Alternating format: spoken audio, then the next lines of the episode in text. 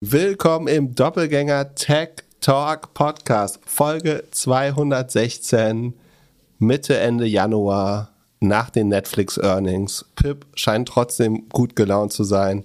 Und nachdem wir hier in unseren, aus unseren kleinen Podcast-Boxen einen Podcast gemacht haben, hört ihr noch den Live-Podcast von Mittwoch, als wir in Berlin waren bei Brace.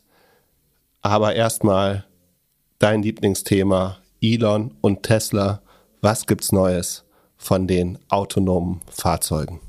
Wir reden heute nicht zu lange über Elon und Tesla, keine Sorge, aber ähm, es gab eine News, äh, haben Heise, Spiegel, viele andere äh, berichtet, dass ein Tesla-Ingenieur in einem Gerichtsverfahren zugegeben hat, dass das 2016er, glaube ich, äh, Autopilot-Video ein Fake war. Also, ähm, dass es gestaged war, äh, der Eindruck erweckt wurde, dass das Auto selber fährt, was nicht äh, zumindest nicht vollständig der Fall war. Das Auto später ein Unfall gebaut wurde, der rausgeschnitten wurde und so weiter. Das äh, soll es auch schon fa fast gewesen sein. Ich finde es eigentlich nur deswegen relevant, weil Elon Musk hat diese Woche auf Twitter ein sozusagen ritterliches Schild-Emoji, die drei Silben Veritas, also die Wahrheit, und ein weiteres ritterliches Schild-Emoji gepostet hat, um offensichtlich zu sagen, dass er inzwischen der Verteidiger der Wahrheit ist, qua Twitter oder qua seiner Rolle bei Twitter.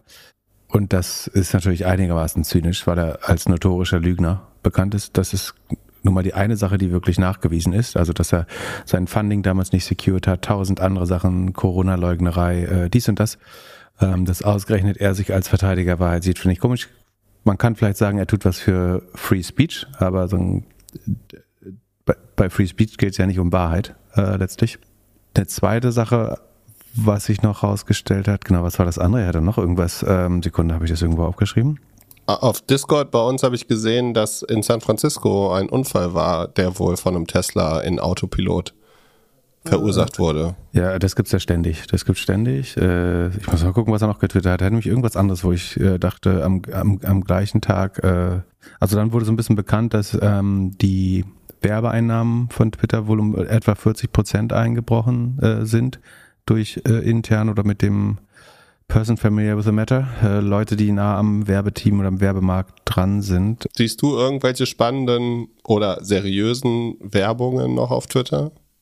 Äh, ähm, nee, ich sehe gar keine Werbung. Also Sekunde, ich muss mal hier im Web-Twitter gucken. Im Web siehst du wahrscheinlich sowieso weniger. Achso, und dann äh, wurde er gefragt, also er hat eine Umfrage gemacht, ob das World Economic Forum, also Davos, ähm, die Welt kontrollieren sollte, ja oder nein. Ähm, das ist, glaube ich, großartig, um Engagement zu erzeugen. Es haben natürlich die absolute Mehrheit, 86 Prozent, Nein gesagt. Äh, wer die 14 Prozent sind, die Ja gesagt haben, würde, ich, würde mich auch gerne mal interessieren. Aber in dem Zusammenhang wurde er, äh, hat er auch gesagt, dass Davos für ihn boring as fuck ist äh, und er seine Einladung abgelehnt hätte. Worauf sich der Pressesprecher von Davos äh, gemeldet hat, dass Elon Musk das letzte Mal 2015 eingeladen war. Also ist äh, dieses Jahr nicht eingeladen gewesen, das Jahr davor auch nicht. Ähm, das heißt, dass er die, der Fakt, dass er, der in Anführungsstrichen Fakt, ähm, dass er die Einladung abgelesen hat, ist eine weitere Lüge, die er am gleichen Tag, an dem er sich als Verteidiger der Wahrheit geriert hat, rausgehauen hat. Gut, aber das wissen wir alles, verdient doch nicht mehr Zeit. Also doch, dann die andere Davos-Geschichte ist noch, nein, es kommt nicht das, was du denkst, Glöckler. Ähm, es gab auch ein wunderschönes Interview mit ähm, Alex Karp, dem Palantir-Chef ich glaube schon, dass er ein guter Verkäufer ist. Äh, inzwischen, er versucht immer den Eindruck, also es hat ihn diese eine koreanische von äh, nicht Deu, Dusan, glaube ich, die bauen ba Energie- und Baugeräte. Wie heißt das? Baumaschinen?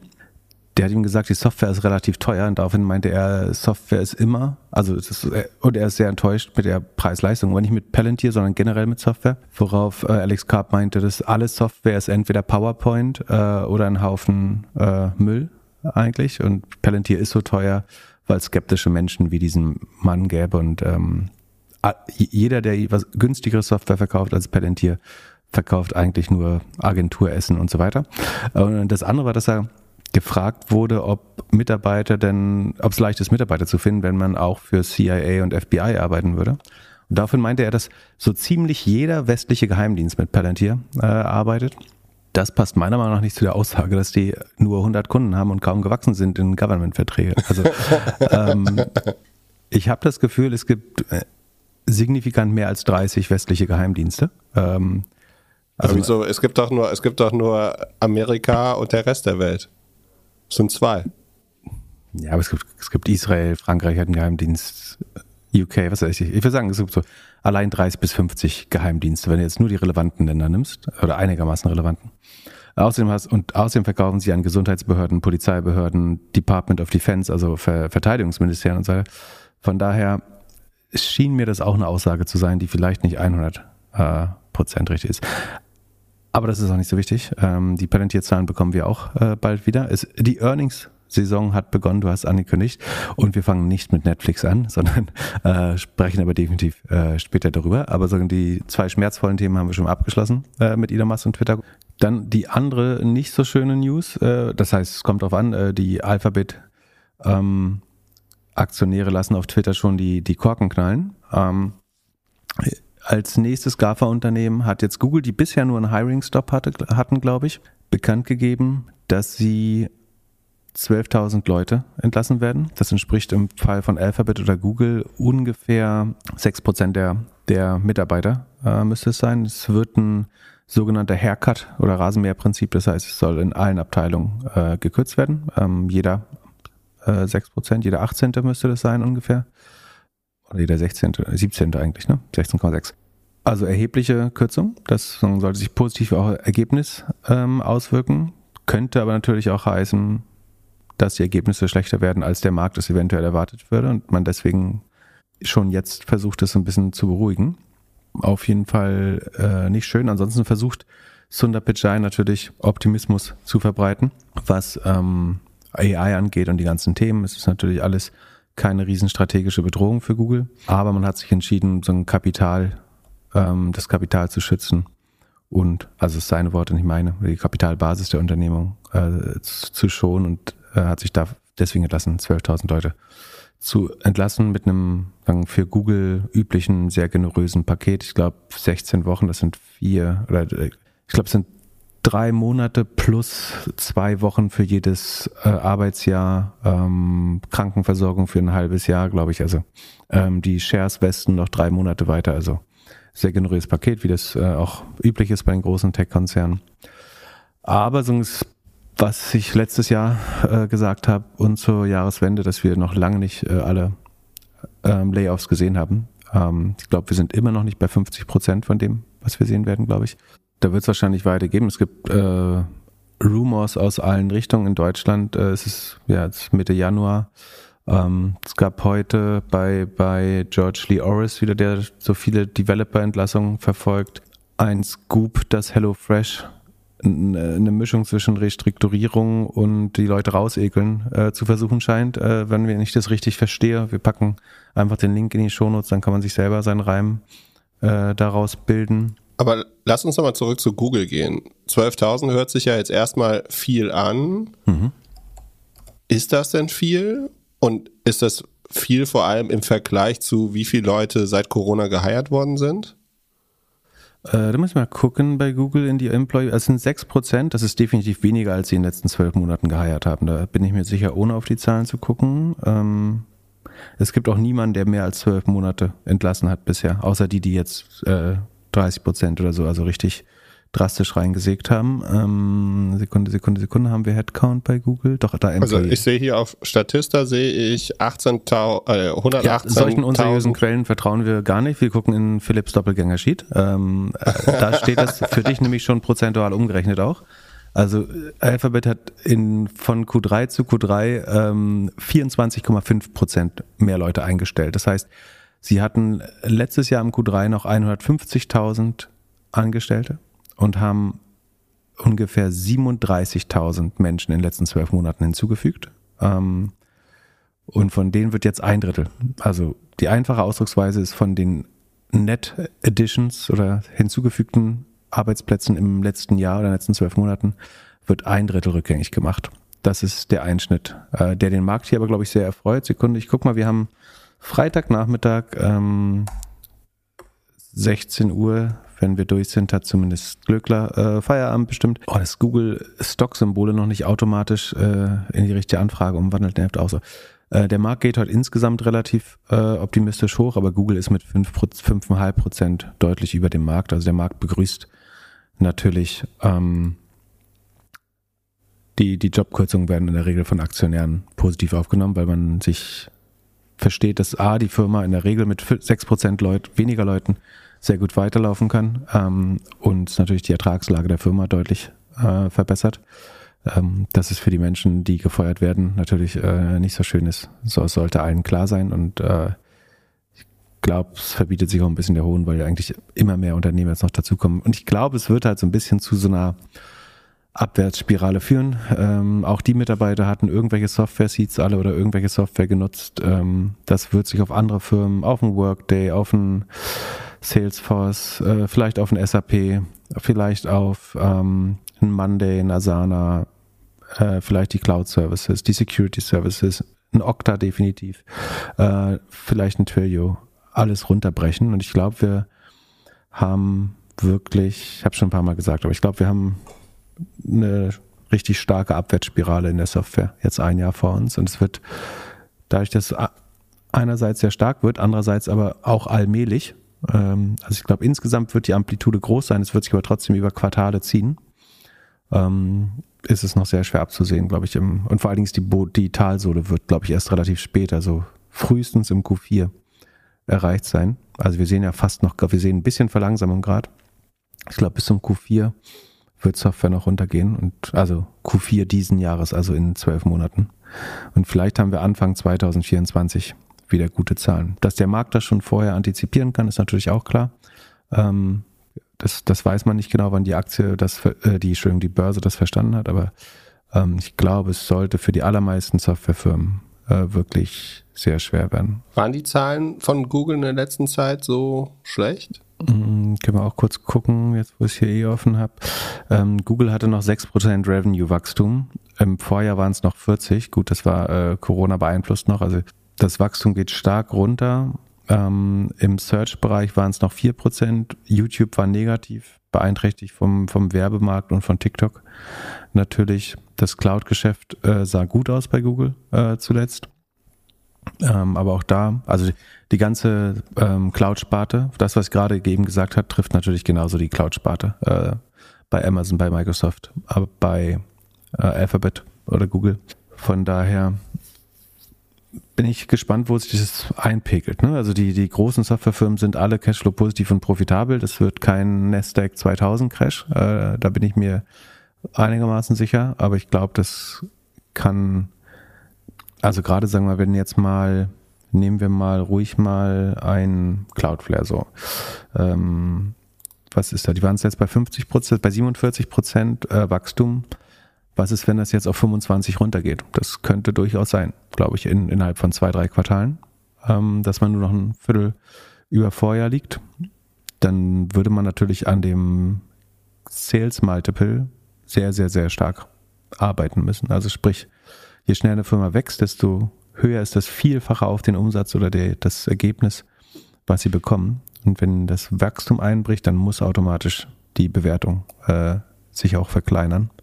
Ich trade das aber nicht sozusagen. Ich bin mir sehr überzeugt, dass das so ist, aber ich habe jetzt keine Lust, alle äh, Aktien irgendwie einmal zu verkaufen, dann irgendwie auf Geld zu sitzen und irgendwann wieder rein ähm, von daher stehe ich das erstmal aus. Man kann sich dagegen absichern, man, man kann das traden, wenn man will. Ähm, es kann auch sein, dass morgen der Krieg in Ukraine vorbei ist, die Zinsen dann überall zumindest höchstwahrscheinlich nicht mehr weiter gesteigert werden, eventuell, ähm, weil die Inflation sich über die Energiepreise und Lebensmittelpreise ein bisschen in, in Griff bekommt. Ähm, und dann kann die nächste Tech Rally ausbrechen. Das gibt schon auch. Ich glaube nicht, dass das ein besonders wahrscheinliches Szenario ist, dass das kurzfristig passiert oder, oder lange vor den US-Wahlen, aber das, das kann schon auch passieren. Von daher ist nichts sicher, von dem ich sage. Und äh, man sollte mal seinen eigenen Research machen oder im Zweifel Aktien langfristig halten und sowieso keine Einzeltitel kaufen. Das kennen wir alles.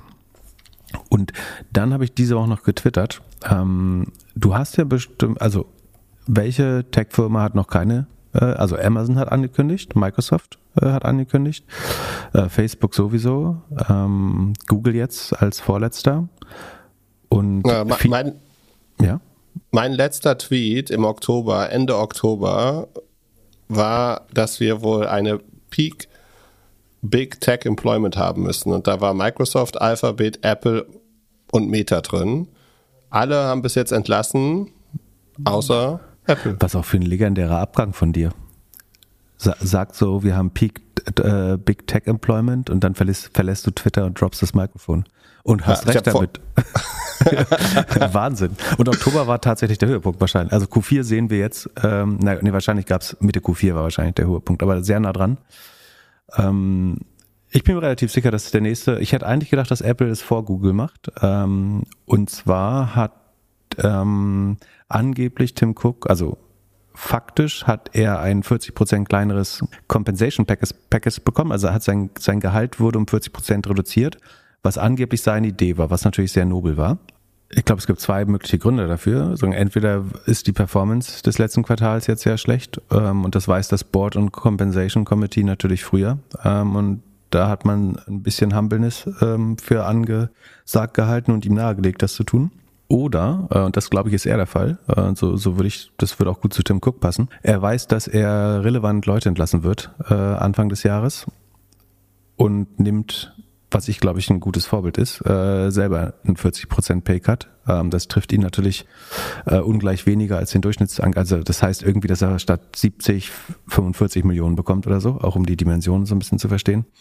Ähm, aber ich glaube prinzipiell, ähm, auch, auch im kleineren Maß für jeden Startup-Founder oder Founderin ist es fair, oder sagen wir das Extrembeispiel, wenn man gerade 30 Prozent der Leute äh, entlassen hat und dafür hintenrum mit seinem Board gerade über das nächste ESOP-Paket Paket für, für den Gründer oder die Gründerin verhandelt, ähm, finde ich das sehr unpassend, sondern man sollte äh, vielleicht auch selber einen Paycut nehmen. Ähm, Genau, und ich glaube, ich glaube, genau das macht Tim Cook gerade. Und deswegen bin ich mir relativ sicher, dass auch bald von Apple Entlassungen kommen werden. Ähm, wenn sie es nicht nötig haben als einziger, wäre es natürlich ein krasses Zeichen der Stärke oder auch Hybris, dass sie glauben, sie haben es nicht nötig als einziger. Das kann natürlich auch falsch sein. Also sollte es, sollte es zu einem stärkeren konjunkturellen Abschwung kommen, sollte es mittelbar auch Apple betreffen. Gar nicht mal, weil die Leute, ich glaube, das iPhone ist wirklich das Letzte, was Leute aufgeben. Das kann man mal eine Saison länger tragen oder so, das stimmt schon, aber ähm, es werden ja auch einfach neu, weniger neue MacBooks gekauft und so, wenn, ähm, obwohl weiß man gar nicht, Fluktuation führt sogar vielleicht zu mehr. Kriegt man ein neues MacBook eher, wenn man wechselt oder eher, wenn man bleibt? Eher, wenn man wechselt eigentlich, ne? Hm. Ja. Naja. Äh, tr trotzdem sollte es irgendwie auch Apple ähm, treffen und ich glaube, sie sind, also es wäre sehr komisch, wenn sie der Einzige sind, der keine Layoffs bekannt gibt. Ansonsten nochmal zu der Aussage, wir, wir wären noch nicht bei 50 Prozent. Um das nochmal so ein bisschen in Relation zu packen, wir hatten den Höhepunkt letzten Jahres, Höhepunkt in Anführungsstrichen auch wieder, ähm, ungefähr 50.000 Entlassungen getrackt von hier Layoffs.fyi oder TrueUp Layoffs. Ähm, waren wir im November bei 50.000 äh, Tech-Workern. Der größte da, ähm, zusammengekommen hauptsächlich durch Twitter und Meta, die beide relevant gefeuert haben in dem Monat.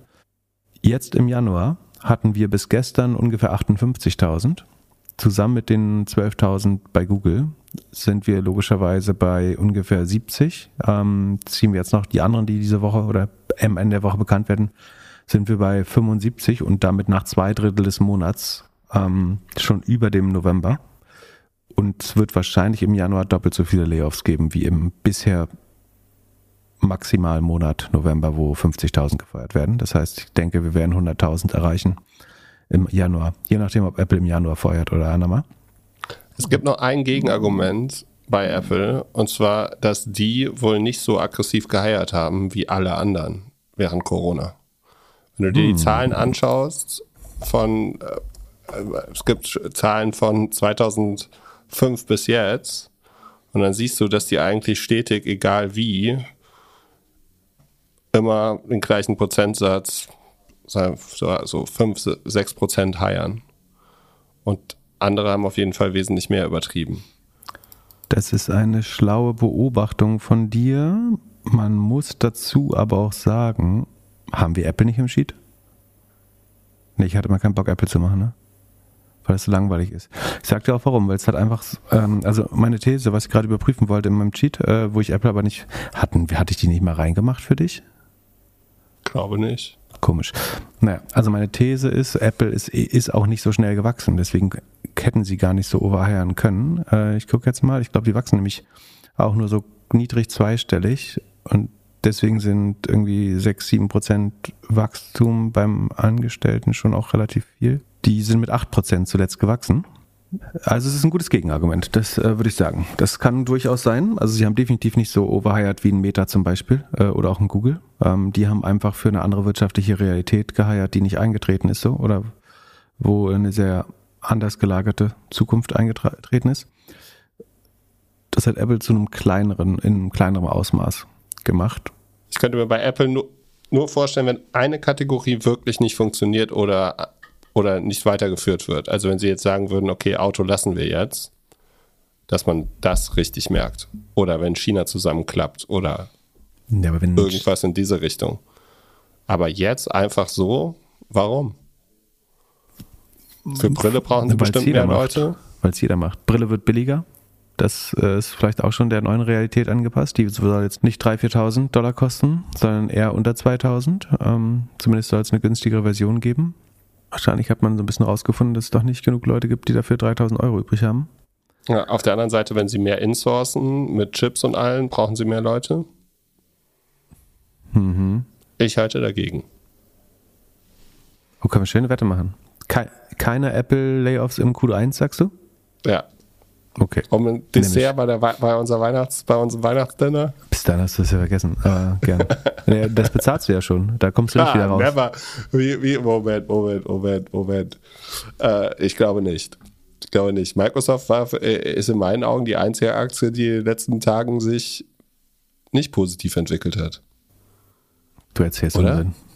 Wirklich? Na, schau, schau, schau ich mir gleich an. Schau ich mir gleich an. Was gibt's noch News in der Tech-Welt?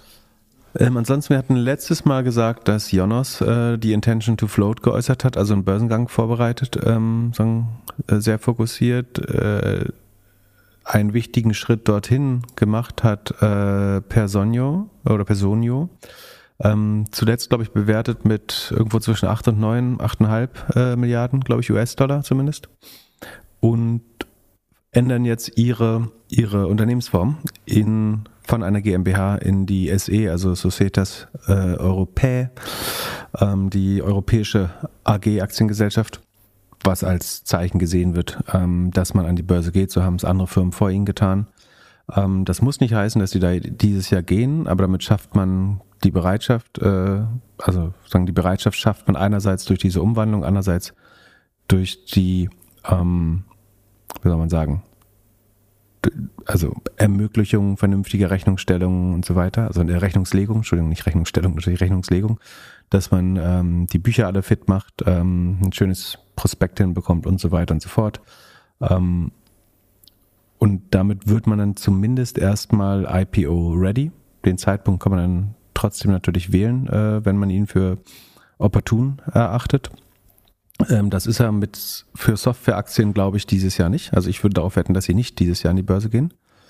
Ähm, andersrum könnte es sein, dass es selbst bei einem schlechten Preis an der Börse einfacher wäre, an der Börse Geld zu bekommen, als am privaten Markt äh, inzwischen.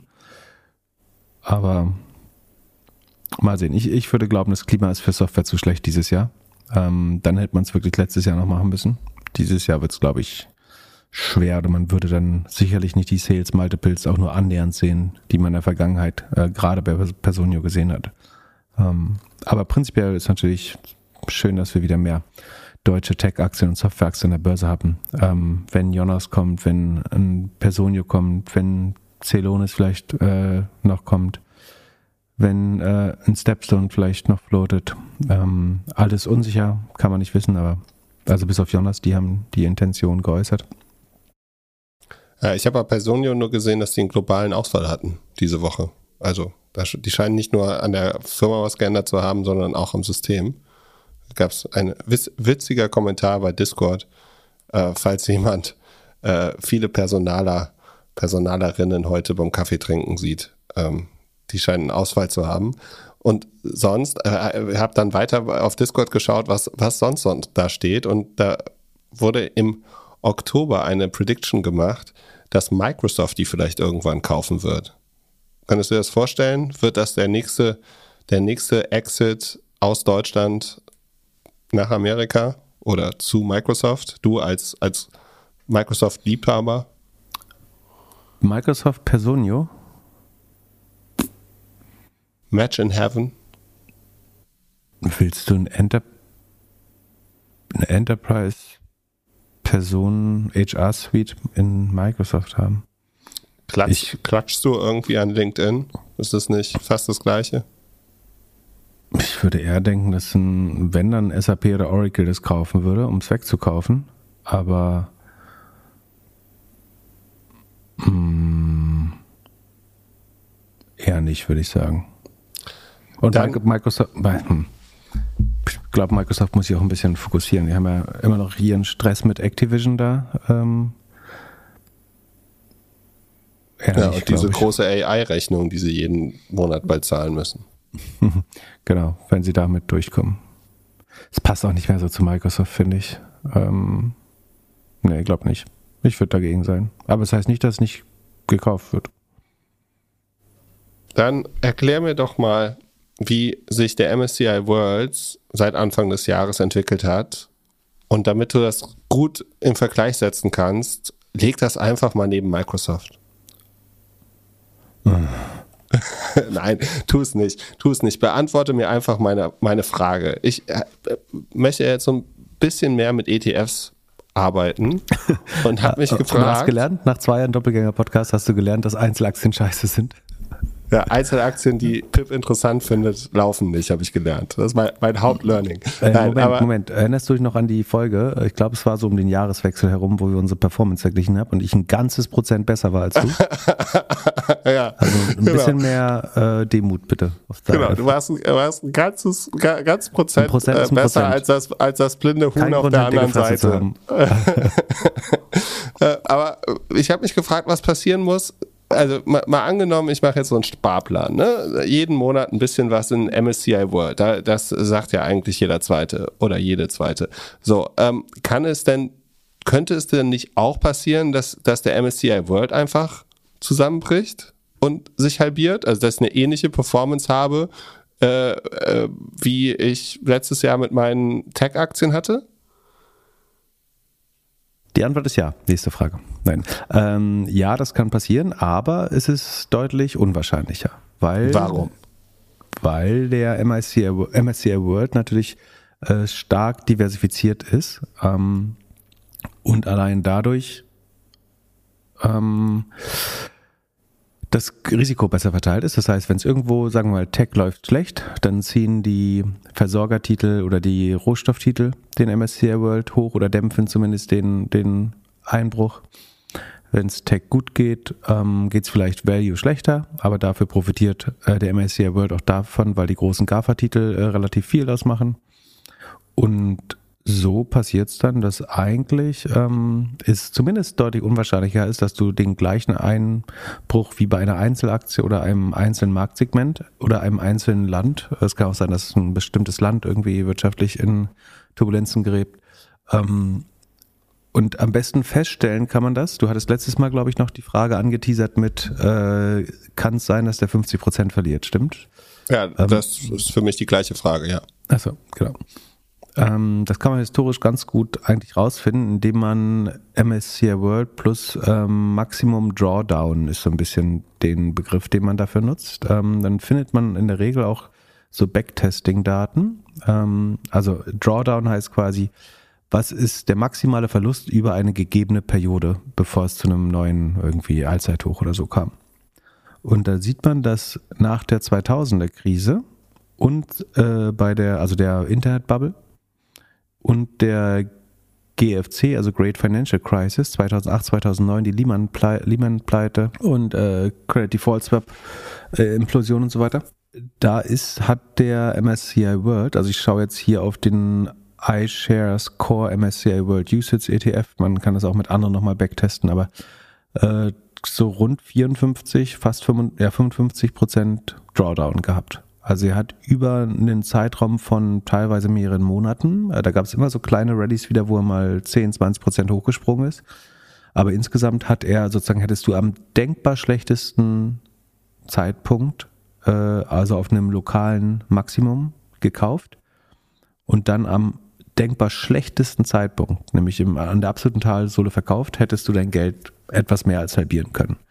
Ähm, das ist Das wäre zum Beispiel nicht der Fall gewesen, wenn du ein Jahr vor diesem Crash investiert hättest, weil dann hättest du auf dem Weg nach oben schon was mitgenommen, aber hättest du jetzt wirklich auf dem absoluten Höhe Höhepunkt gekauft ähm, und am absoluten Tiefpunkt gekauft äh, innerhalb einer gewissen Periode, dann wäre dieser maximale Drawdown, ähm, es waren beides genau ungefähr 55 Prozent zu 2003 und 2009.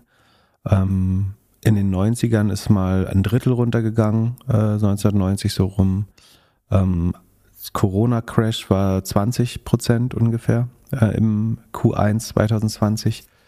Aber ja, also auch der, wenn es äh, wenn's regnet, dann schüttet es auch. Ähm, also da geht dann selbst der MSCI World signifikant runter. Das ändert aber dann langfristig Performance überhaupt nicht. Also langfristig ja trotzdem stabiler und man muss jetzt dazu sagen, 55 Prozent oder eine Halbierung klingt natürlich unheimlich viel, aber andere Indizes und Einzeltitel haben in der Zeit 80, 90, teilweise 98, also Tech-Titel haben im Dotcom-Crash 98 Prozent oder 95, 99 Prozent ähm, verloren, die Nasdaq wahrscheinlich 80 bis 90 Prozent. Von daher war er da immer noch relativ stabil, ähm, würde ich sagen. Also ja, auch da kann man mal Geld verlieren, wenn es wirklich einen echten Crash gibt. Ähm, wie, was jetzt das Szenario dafür wäre, ähm, eine neue Krankheit, die schlimmer ist als Covid, eine Naturkatastrophe, ein großer Krieg. Ähm, Könnte auch irgendeine Immobilienblase der Grund sein? Ja, äh, ja, genau, so verschiedene Kreditbubbles, die implodieren, also das, die Konsumentenkredite in den USA implodieren komplett. Äh, da ist ein gewisses Potenzial immer drin, aber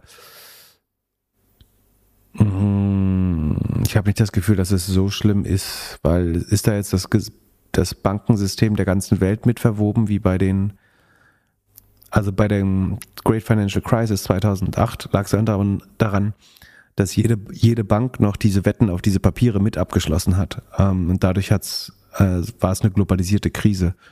Ich bin mir nicht sicher, ob die alle großen europäischen Banken und weltweiten Banken Exposure zu US Consumer Credits haben, ehrlich gesagt. Ähm, von daher sehe ich nicht ganz so viel Potenzial gerade für so einen Mega-Crash. Aber typischerweise passieren die ja eben durch sogenannte Black Swan Events oder Sachen, die relativ unwahrscheinlich äh, wirken ähm, in guten Zeiten und dann aber doch alles mit runterziehen. Aber und wie gesagt, der große Unterschied ist, dass Einzeltitel über 90 Prozent gecrashed sind und äh, der MSCI World sich nur halbiert hat. Das heißt, im Umkehrschluss hättest du eben einen Einzeltitel gehabt, hätte dein Geld sich mehr als verzehnfachen müssen, um den alten Höchstcase zu erreichen. Der MSCI World hätte sich nur in Anführungsstrichen verdoppeln müssen, was danach immer passiert ist. Ne? Also er ist immer wieder, er hat immer wieder alte Hochstände erreicht. Das ist nicht für jede Einzelaktie passiert. Ähm, das ist auch nicht für jedes Land passiert. Ähm, von daher, das ist der eigentliche Vorteil. Wenn ich mir jetzt hier die Aktien angucke, die da drin sind, dann ist es vor allem Apple, Microsoft, Amazon, Alphabet. Das sind die Top vier Positionen. Das, weil es nach Market Cap gewichtet ist und das die größten Unternehmen der Welt sind, einfach, ja. Genau. Zwei davon habe ich ja als Einzelaktien. Würde es dann vielleicht Sinn machen, einen anderen ETF zu machen, in dem Big Tech nicht drin ist? Ja, aber ich meine, das also einfach, ähm, da wird immer sau viel drüber diskutiert, über das sogenannte Klumpenrisiko. Hast du ja nicht zu viel Big Tech Exposure. Also bevor du jetzt einen anderen Fonds nimmst, würde ich lieber deine Einzeltitel verkaufen. Also dann kauf trotzdem MSCI World, aber verkauf deine Einzelaktien vielleicht oder leb damit, dass du halt ein bisschen extra Exposure noch hast in Big Tech. Ich finde Klumpenrisiko, da kriegt man jetzt nicht äh, eine Lungenembolie von. Also es ist, wenn man perfekt diversifizieren will, dann ist es dann verstößt man mit einem Klumpenrisiko dagegen. Aber wenn du es perfekt machen willst, dann darfst du auch nicht den, den Core Usage nehmen, sondern musst den ähm, All World Investable Markets nehmen und musst dann noch Emerging Markets dazu nehmen oder einen, der nicht nach Marktkapitalisierung gewichtet ist und, und so weiter und so fort. Ähm, ich glaube, man muss auch nicht päpstlicher als der Papst sein, sondern es geht, glaube ich, prinzipiell darum, dass man einen Index hat, wo mehr als 1000 Titel drin sind, ähm, dass die dann gewichtet sind, gehört ja zum Erfolgsprinzip auch. Also die sind ja gewichtet, weil man die alle mal klein gekauft hat und dann vom Anstieg profitiert haben, sodass sie dann ein Klumpenrisiko geworden sind, weil sie so groß geworden sind. Ähm, gleichzeitig sind das ja aber die Unternehmen, die einen Großteil der Wertschöpfung generieren gerade und deswegen will man da ja auch übergewichtet investiert sein. Ähm, ist zum, wäre zumindest meine Logik. Es handelt sich hierbei nicht um Anlageberatung. Keine spezifischen Kauf- und Anlageempfehlungen. Keine Anlageberatung, keine Rechtsberatung, keine Steuerberatung und auch keine Aufforderung zum Kauf oder Verkauf von Wertpapieren. Die Verantwortung für solche Trades liegt bei euch. Philipp und Philipp haften nicht für eure Verluste. Philipp und Philipp und Philipp können die Risikodisposition der HörerInnen nicht einschätzen. Ihr entscheidet selber, was ihr kauft und tragt dafür auch die Verantwortung. Alles könnt ihr auch nochmal unter doppelgänger.io slash Disclaimer nachlesen. Dann lass uns zum schönsten Teil des Podcasts gehen. Wie läuft es mit deinem Netflix-Short? Mm, nicht so gut, aber dann gut, dass du es erwähnst, damit auch klar ist, so dass ich da nicht ganz unparteiisch bin. Ähm, Netflix macht heute, ist heute so 6% im Plus. Über Nacht waren es fast 7. Ähm, das relativiert sich jetzt ein bisschen. Das hätte ich fast angenommen auch. Ich bin auch in meiner Position drin, ähm, das schon vorab zu sagen. Genau, Netflix hat gestern Ergebnisse bekannt gegeben als eine der ersten Tech-Unternehmen. Fangen, also traditionell fangen die auch äh, in der Regel an ähm, und haben ihre Zahlen schnell zusammen.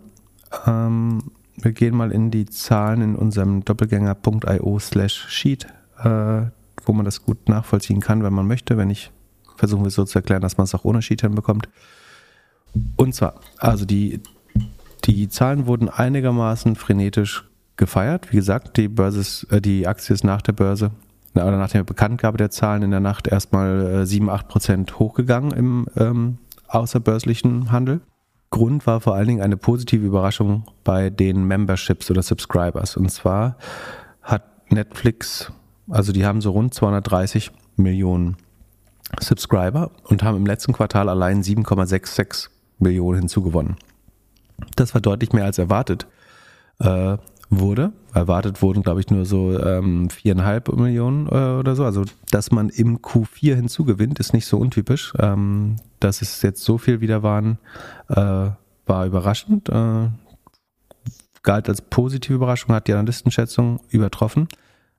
Muss man aber noch dazu sagen, im letzten Jahr Q4 hat man 8 Millionen gemacht, davor 8,5 Millionen, davor 8,7 Millionen. Also historisch ist trotzdem ein kleiner Zugewinn. Ähm, das war es auch schon mit den guten Nachrichten. Ähm, beziehungsweise es gab eine Nachricht, wo ich gar nicht sagen würde, ob die gut oder schlecht ist. Das kannst du mir vielleicht sagen. Ähm, Reed Hastings, also der, kann man durchaus sagen, legendäre äh, Gründer und CEO, Langzeit-CEO von Netflix. Ich glaube, wann wurden die gegründet? 98 oder 96 oder so? Also fast 30 Jahre alt die Firma oder mindestens 25. Ähm, hat seinen Rücktritt als CEO angekündigt. Ähm, da ist jetzt die Frage, hat der sozusagen so wie ähm, Jeff Bezos damals bei den bestmöglichen Zahlen den Rücktritt äh, angekündigt? Oder hat er ebenfalls wie Jeff Bezos, bevor das tiefste Tal kommt, gekündigt ähm, im Nachhinein? Ähm, da, das ist die Frage, die man selber bewerten muss. Mein, mein Gefühl ist, ich glaube, es wird nicht einfacher für Netflix. Ähm, wenn man es ganz einfach haben will, wie gesagt, ich bin da äh, nicht 100% unparteiisch, äh, be beziehungsweise würde ich davon finanziell profitieren, wenn es äh, der Aktie nicht perfekt ginge. Aber also der ganz einfache Schluss wäre, Netflix hatte historisch ähm, ein sehr schweres Modell schon immer, ähm, wo sie kaum Geld mit verdient haben und lange Verluste gemacht haben, als sie noch keine Konkurrenz haben. Und die Konkurrenz die Konkurrenzsituation war nie intensiver als jetzt gerade mit Disney, Paramount, HBO ähm, und so weiter. Amazon Prime natürlich, ähm, TikTok, YouTube Premium, YouTube kostenlos, werbefinanziert.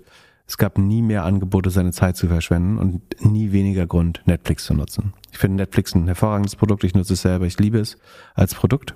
Ähm, aber ich habe auch noch nie so viel Zeit, so wenig Zeit auf Netflix verbracht, wie gerade einfach, weil es so viele alternative Angebote bin. Ich bin jetzt jemand, der trotzdem für alle Angebote oder viele Angebote bezahlen kann.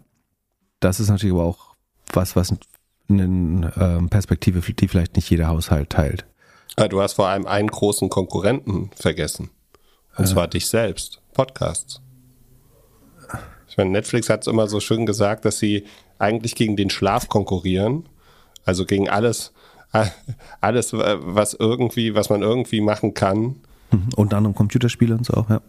Ja, und äh, Podcast auch. Also wenn die Ohren, wenn die Ohren bedeckt sind, dann äh, kannst du auch eigentlich keinen Film mehr gucken. Ja, und dass er gegangen ist, hätte ich auch eher gedacht, dass das ein negatives Beispiel ist. Was ich auch Also überraschend finde. wenn ich noch kurz zu dem gehen darf, dann darfst gerne wieder weitersprechen. Ähm, also er ist nicht endgültig gegangen, sondern macht so den typischen ersten Schritt raus. Das ist, wenn man sich vom Co-CEO, also er hat schon vorher äh, einen Co-CEO so ein bisschen herangezogen. Ähm, und da kommt jetzt ein weiterer hinzu. Ähm, aber vom Gründer und Co-CEO-Posten entwickelt er sich raus zum sogenannten Executive Chairman. Ähm, also ist der Vorsitzende des Verwaltungsrats, damit äh, der aber weiterhin geschäftsführende Aufgaben äh, übernehmen kann und definitiv da weiter mitredet bei der Firma. Aber es ist auch ganz klar ein Schritt äh, raus. Und die Frage ist ja, warum glaubt er, ist er nicht mehr der Richtige für den Job? Ist es, weil er nie ein werbefinanziertes Geschäft haben wollte, wenn man ganz ehrlich ist und es jetzt machen muss und er sieht, es wird nicht exciting vielleicht oder es wird, das weiß ich nicht, ist eine Unterstellung, aber ähm, auf jeden Fall ist ein Schritt raus. Das äh, nur noch, um das zu präzisieren. Jetzt kenn du. Oder er hat sich einfach mit Bob Iger getroffen und hat sich gedacht, der macht jetzt den gleichen Move. Geht raus, lässt das Ding ein bisschen abstürzen, kommt dann wieder. Das könnte sein. Ich glaube, die nächsten Monate werden nicht äh, besser, aber das kann man falsch. Also es gibt durchaus Szenarien, äh, wie das der das Anfang von was ganz Großem äh, werden kann. Wir können mal, ähm, ich glaube, also was mir zu wenig gemacht wurde, war ein bisschen tiefer in die Zahlen einzusteigen. Deswegen war, also was viel einfach, wo viel, worüber viel geredet wurde, ist, dass eben äh, rund siebeneinhalb Millionen neue Subscriber hinzugefügt wurden, was ein Anstieg der Subscriber um vier Prozent war. Auch da nochmal den An Subscriber-Anstieg der letzten, sagen wir mal so, äh, acht Quartale oder von, ja, also genau acht Quartale. Vor zwei Jahren im Dezember hatten wir noch 22 Prozent mehr Subscriber. Dann wurden es 13,6, 8,4, 9,4, 8,9, 6,7, 5,5, 4,5, 4,0. Also die, der Anstieg der Subscriber ähm, geht schon mal runter und wir wachsen jetzt noch mit 4 Prozent gegenüber dem Vorjahr. Trotzdem war ein 7,5 ein hervorragendes Ergebnis. Ähm, und gleichzeitig ähm, hat man ein Revenue-Wachstum von zwei, rund 2 Prozent gegenüber dem, genau genommen sind es 1,9, aber es sind gerundet natürlich 2 Prozent gegenüber dem Vorjahr bekannt gegeben. Die Kehrseite der Story oder eine alternative Erzählweise, und äh, kann man mir gerne unterstellen, dass sie ein bisschen tendenziös ist, ist gegenüber dem Vorquartal und dem Vorvorquartal und dem Quartal davor ist das Q4, ist der Q4-Umsatz geschrumpft. Also wir haben, Netflix hat 7,8, äh, 7,85 Milliarden Umsatz gemacht im Q4. Im Q3 waren es noch 7,925, davor 7,97, also auch da schon Rückgang. Und selbst im Q1 waren es noch 7,867. Das heißt, das Q4 ist das schwächste Quartal dieses Jahres gewesen. Das hat definitiv nichts mit Saisonalität zu tun, sondern es ist einfach ein langsamer Verfall. Und das heißt auch, dass das Wachstum gerade von Q1 10%, Q2 9%, Q3 6% auf jetzt 2% runtergeht. Und in der Folge kommt als nächstes 0% oder negatives Wachstum, bin ich mir relativ sicher. Ähm, das heißt, ähm, ich, ich, persönlich verstehe nicht so richtig, woher die Euphorie kommt. Ähm, Subscriber Base, schön und gut, aber wir haben nur 2% Revenue-Wachstum im Vergleich zum Vorjahr und im Vergleich zum Vorquartal haben wir gerade das äh, zweite Mal in Folge ein schrumpfendes Quartal eigentlich. Also Netflix ist im Moment ein stagnierendes Geschäft, was nicht mehr wächst oder was sogar schrumpft, meiner Meinung nach. Ähm, so, dann sprechen wir mal darauf, was eigentlich nötig war, um diese siebeneinhalb äh, Millionen neue Kunden zu gewinnen.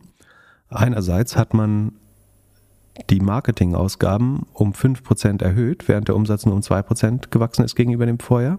Mal zum Vergleich, im Q3 waren die Marketingausgaben noch bei 568 Millionen.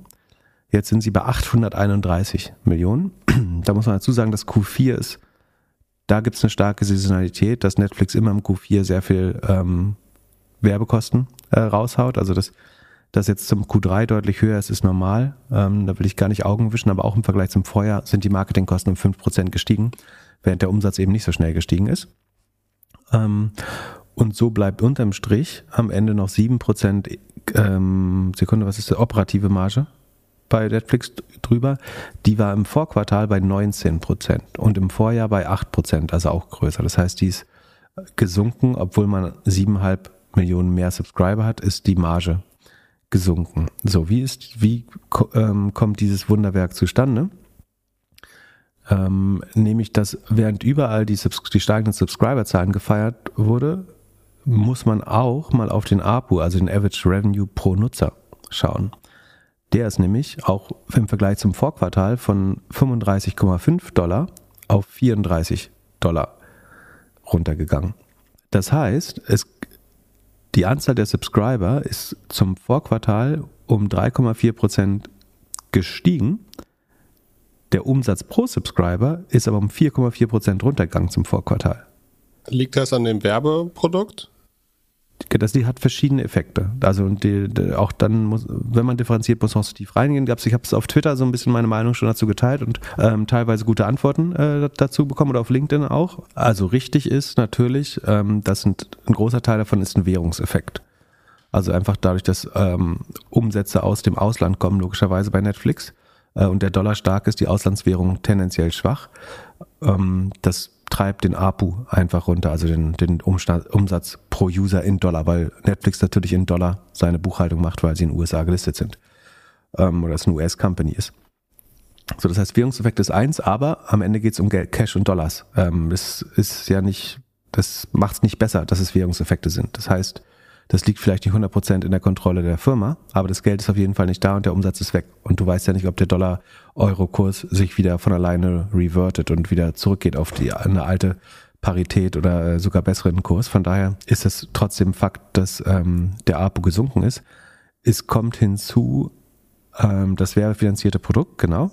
Da wird man logischerweise nicht sofort auf 12 Dollar Umsatz im Monat kommen mit Werbung äh, bei den Nutzern, ähm, sondern äh, das ist letztlich weniger pro Kopf Umsatz äh, oder pro Subscription Umsatz.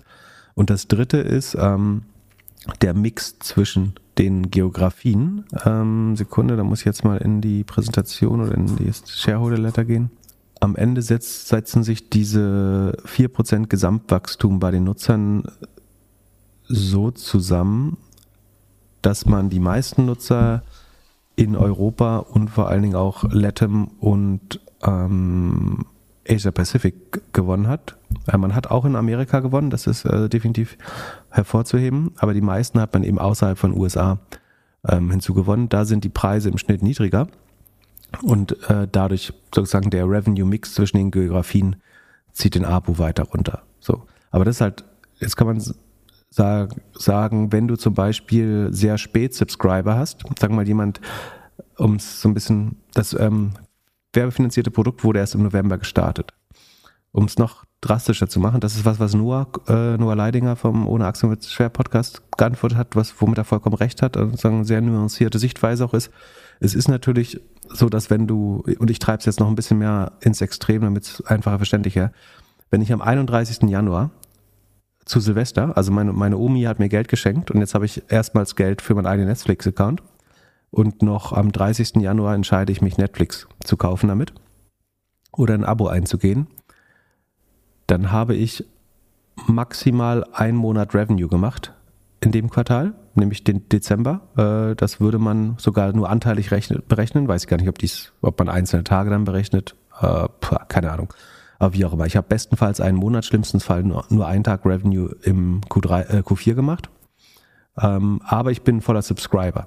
Auch das würde natürlich den ähm, Umsatz pro Nutzer runterschieben, ähm, den APU also weiter verschlechtern, wenn das so wäre. Andererseits, wenn man davon ausgeht, dass diese neuen Nutzer überwiegend minderwertige Nutzer oder sagen ähm, schlechter monetarisierende Nutzer sind über Werbeprodukte oder im Rest der Welt, also mal zum Vergleich, wie groß der Unterschied ist, in der APEC-Region macht ein Nutzer 77 äh, Dollar Umsatz pro Membership. Es war noch über 9 Euro vor einem Jahr.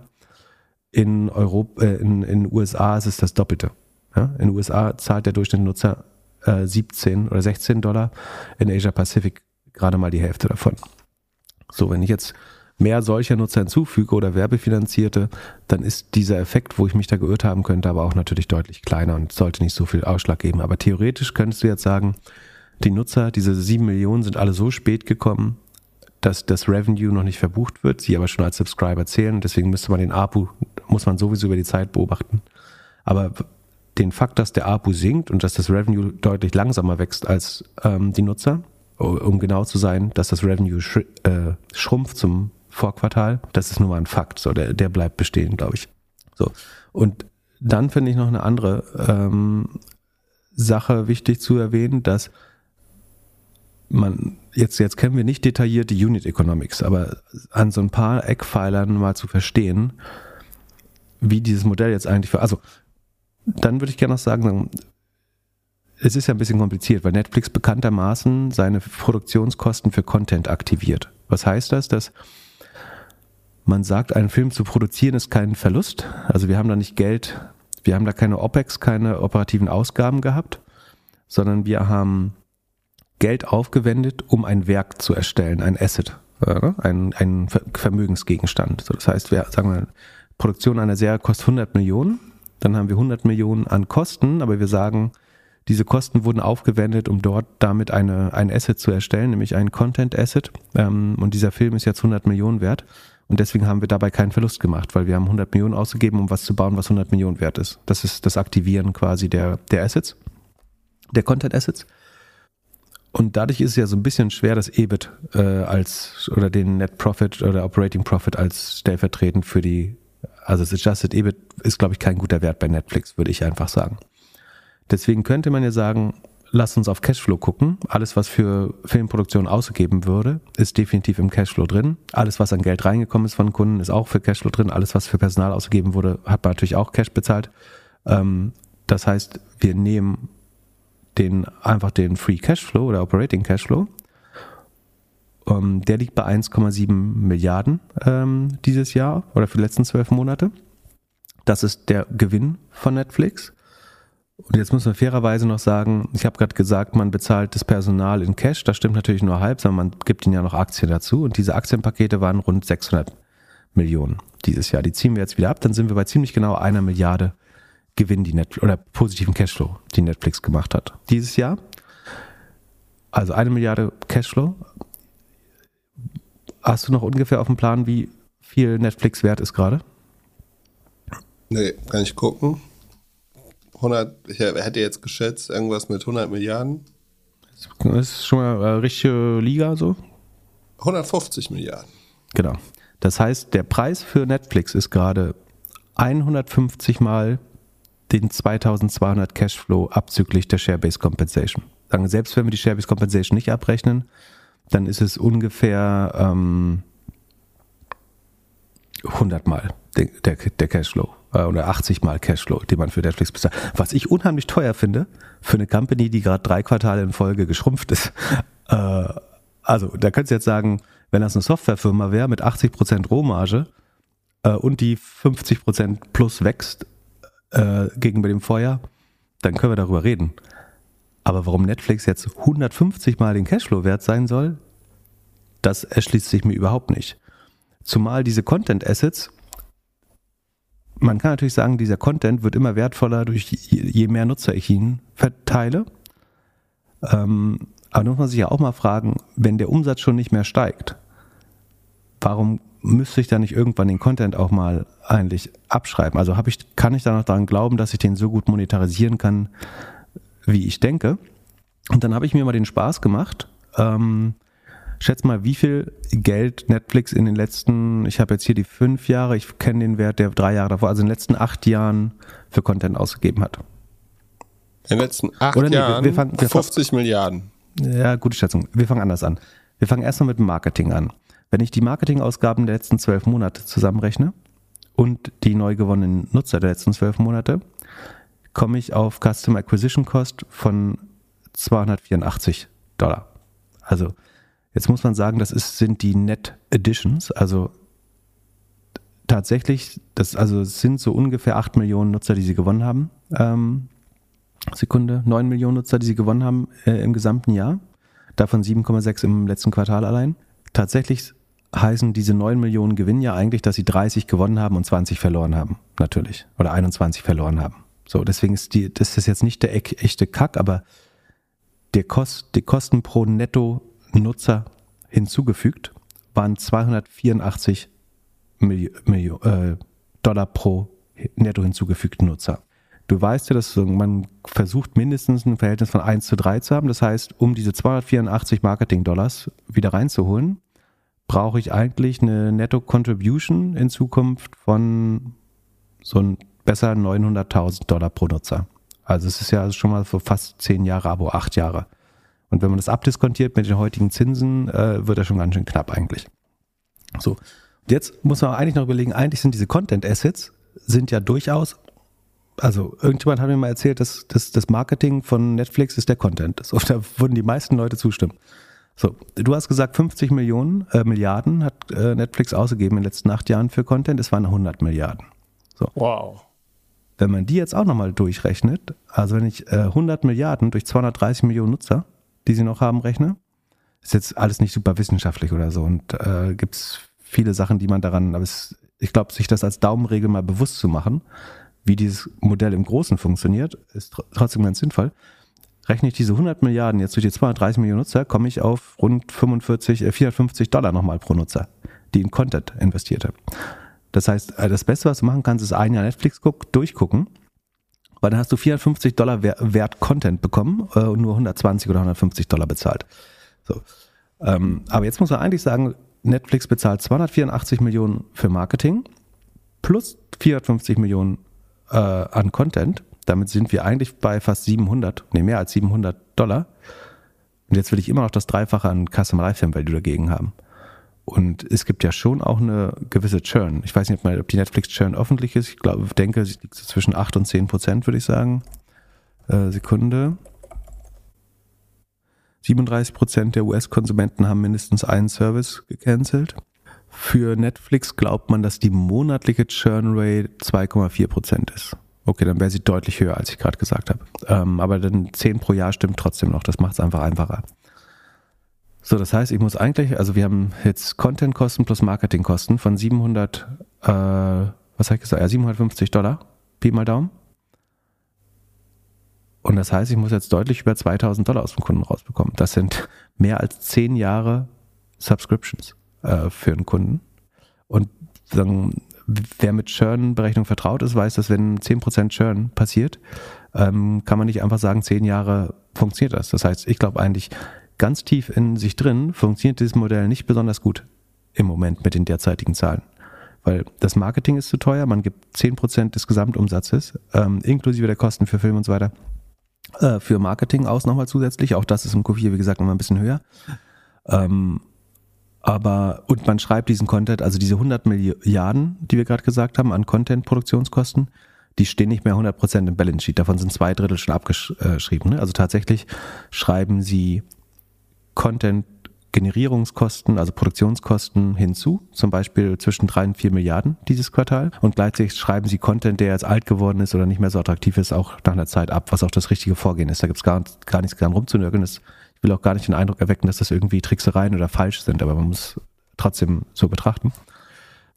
Das heißt, im Buch stehen hast du jetzt gerade nur noch 140 Dollar pro Nutzer was historisch ausgegeben worden ist, aber 100 Milliarden für alle diese äh, Nutzer. Krass. So, ähm, also du hast eigentlich, du hast ein Wachstumsproblem. Ähm, das, der Umsatz schrumpft das dritte Quartal in Folge. Du hast ein Margenproblem. Ähm, das war die die Nettomarge war noch nie so niedrig. Ähm, du hast ein Customer Acquisition Cost Problem. Der CAC war noch nie, also Customer Acquisition Cost war noch nie so hoch. Ähm, die selbst über zwei Jahre gesehen, die Wachstumsrate äh, geht, geht, immer weiter runter, egal wie man drauf schaut. Und du hast vor allen Dingen ein Riesenbewertungsproblem. Du hast eine Milliarde Cashflow und eine Bewertung von 140 Milliarden. Ähm, und du kannst jetzt sagen, die Content Assets sind 30 Milliarden wert, die kann man abziehen von der Bewertung. Ähm, achso, und dann hast du noch ein Schuldenproblem. So, das habe ich ganz vergessen. Netflix hat außerdem noch 14 Milliarden an Schulden.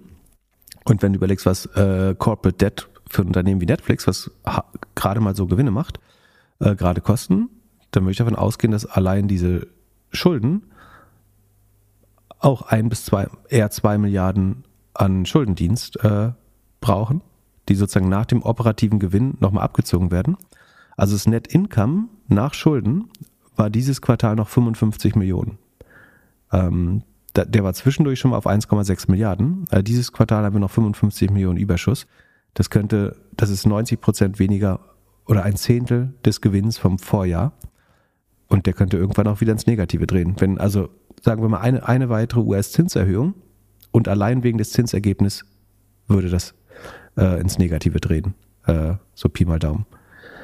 Also deswegen verstehe ich die Euphorie nicht ganz, aber ich äh, gebe gern zu, dass mich natürlich die, äh, die Subscriber-Zahlen positiv überrascht haben.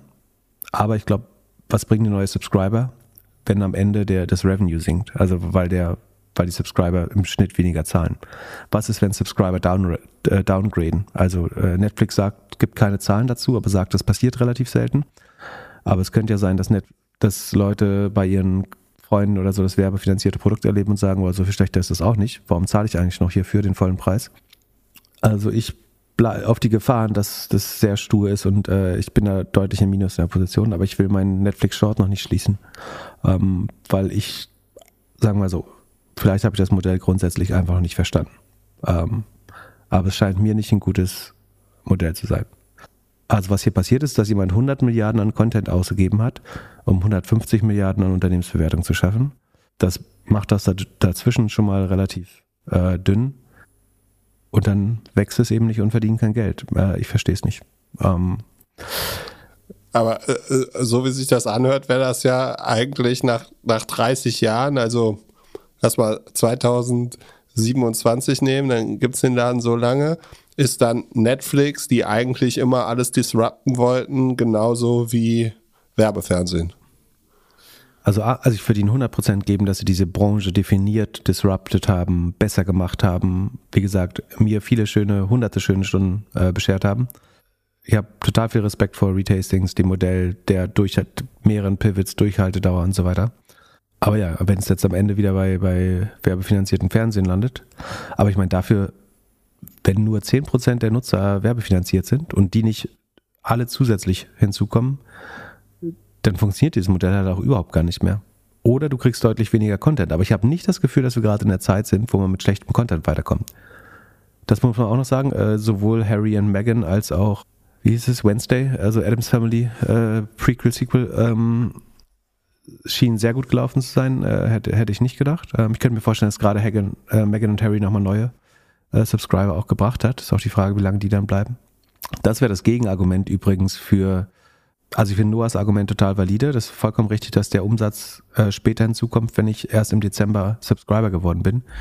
Gegenargument ist aber, ich kann natürlich auch sofort wieder äh, relativ schnell canceln, äh, mein, mein Testmonat oder was auch immer. Und dann hat jemand, der nur im Dezember ähm, irgendwie sich Harrys Geschichten anhören wollte, kann im Januar auch schon wieder weg sein. Ähm, und dann ist Revenue und Subscriber weg. Aber das werden wir sehen. Ich kann mir vorstellen, dass die Subscriber durchaus weiter steigen. Aber spannend ist eben, ob netto der Umsatz steigt. Und das tut er definitiv immer nicht. Für mich ist eine schrumpfende Company, die einen 140er Cashflow Bild hat, wenn man die Service Compensation mit in Betracht zieht. Und äh, das scheint mir relativ teuer. Und deswegen bleibe ich jetzt noch mal short. Das, daran sollte man sich aber kein Beispiel nehmen. Bisher liege ich da noch äh, sehr falsch. Ähm, ansonsten auf LinkedIn gibt es dazu äh, oder auch Twitter eine, eine, gute Debatte, wo man, äh, wo es viele differenzierte Sichtweisen gibt, wo, wovon ich keine blöd fand bisher. Also kann man sich nochmal auch andere Sichtweisen oder äh, ja. Dann würde ich sagen, Hände hoch, Wochenende. Hoch die Hände, Wochenende meinst du? Genau. Und wir lassen euch in den Mittwoch-Podcast. Achso, ich habe noch eine letzte, äh, ich habe noch eine letzte Sache zu, zu Netflix, sorry. Ähm, das ist äh, spannend für all die äh, CEOs, die demnächst an die Börse gehen wollen. Ähm, Netflix hat immer auch sehr bold und verständlicherweise in seinen äh, Shareholder Letter einen Chart inkludiert, wo die Performance der Netflix-Aktie seit dem IPO, die letzten zehn Jahre, fünf Jahre, drei Jahre und im letzten Jahr gegen den S&P 500 und die Nasdaq gezeigt wurde. Und das sah insofern immer gut aus, dass Netflix seit dem IPO 27.422 Prozent äh, plus gemacht hat. Das, also auch das vollkommen äh, nicht debattierbar. Das ist eine der besten Aktien. Wer da zum IPO gekauft hat, hat einfach sein Geld ver 270-facht, wenn ich es, äh, oder? Ja, ja, ver 270-facht. Und das ist eine riesige Leistung, das selbst nach dem letzten Absturz, wobei es sich jetzt gerade wieder erholt. Und man hat das natürlich immer gerne präsentiert, weil es ist immer, wenn du mal ein schlechtes Quartal hast, kannst du sagen, hey, aber du investierst hier in die Firma, die seit zehn Jahren S&P 500 und Nasdaq outperformt. Und inzwischen ist es aber so, ähm, dadurch, dass Netflix jetzt einfach nicht mehr so gut funktioniert ähm, und so ein bisschen man merkt, dass es nicht besonders profitabel wird, das Modell, und dass es nicht mehr wächst, beziehungsweise es schrumpft ja, nur dass irgendwie man das nicht sehen will. Und im Moment ist so, dass auf fünf Jahressicht, nicht nur im letzten Jahr, dass im letzten Jahr Technologie schlecht läuft, ist klar. Und es gibt Leute, die würden sagen, Netflix ist Technologie. Aber auch auf Sicht von drei Jahren und sogar auf Sicht von fünf Jahren liegt die Performance von Netflix jetzt unterm S&P 500 und unterm Nasdaq. Das heißt, hättest du einfach nur S&P 500, also den, den DAX von Amerika gekauft, wärst du besser gelaufen als mit Netflix. Also dieser, dieser Charme oder ähm, Nimbus, dass du die Outperformer-Aktie bist, auch das schmilzt langsam da weg. Äh, obwohl sie es davor ohne jeden Zweifel waren. Ähm, und ich glaube, deswegen sollte man sich immer überlegen, was man anfängt zu reporten in seinen Sheets, weil es könnte, was unheimlich schwer ist, ist irgendwelche Sachen dann irgendwann mal, wenn sie nicht mehr schön aussehen, wegzulassen, weil dann so Penner wie ich kommen und sagen, das war letztes Mal noch drin und ist jetzt weg, das wird dann noch stärker interpretiert, als man es will. So wie bei Google zum Beispiel, als die Klickzahlen irgendwann verschwunden sind und der, die CPC-Preise oder die CPC-Entwicklung. Ähm, von daher war es, glaube ich, nicht schlau, das da reinzubauen. Äh, und vielleicht wird es auch noch verschwinden über die Zeit. Genau, das war schon. So. Ansonsten, es gibt, wie am Anfang versprochen, äh, jetzt im Anschluss noch ein, wer Lust drauf hat, kann noch einen Mitschnitt von einem Live-Podcast, den wir am diese Woche mit Mittwoch, Mittwoch im äh, Soho-Haus in Berlin gemacht haben, auf einem ähm, gesponserten Event von Braze oder ein Corporate Event. So, wir wurden dafür äh, logischerweise entlohnt, uns die Mühe zu machen. Es klingt am Anfang auch ein bisschen fast so, als hätte das unsere Meinung beeinflusst. Ähm, ich würde gerne nochmal fest, also beim zweiten Mal durchhören ist mir das aufgefallen. Ich glaube schon, dass das sehr stark meine eigene Meinung ist, äh, die ich da vertrete und tatsächlich das, was ich aus der Industrie höre oder aus den Firmen äh, mit denen ich arbeite. Ähm, was viel spannender ist, ist äh, insbesondere die zweite Hälfte des Gesprächs fand, entwickelt sich meiner Meinung nach total spannend, weil es gab sehr gute Nachfragen aus dem Publikum auch äh, und wir philosophieren wieder so ein bisschen über AI und die Auswirkungen von AI auf die CRM- und Marketingbranche. Äh, das fand ich dann äh, deutlich spannender, als ich zu, zuerst gedacht hätte. Genau, wir saßen da mit dem sozusagen Dachchef von ähm, Brace auf der Bühne. Nicht wundern, dass da eine Person mehr ist. Äh, das war's auch schon. Also ich wollte nur sagen, unsere Meinung kann man nicht kaufen, sondern es ist trotzdem 100 Prozent äh, meine eigene Erfahrung, die ich da wiedergegeben habe, auch wenn es vielleicht ein bisschen zu optimistisch klang. Genau. War ein cooles Event. Vielen Dank. Viel Spaß beim Hören. Bis Mittwoch. Ciao, ciao. Ich freue mich sehr, sehr, äh, zwei bekannte Podcaster zu begrüßen. Ähm, Philipp und Philipp vom Doppelgänger Podcast. Herzlich willkommen. Vielen Dank. Danke, Marc.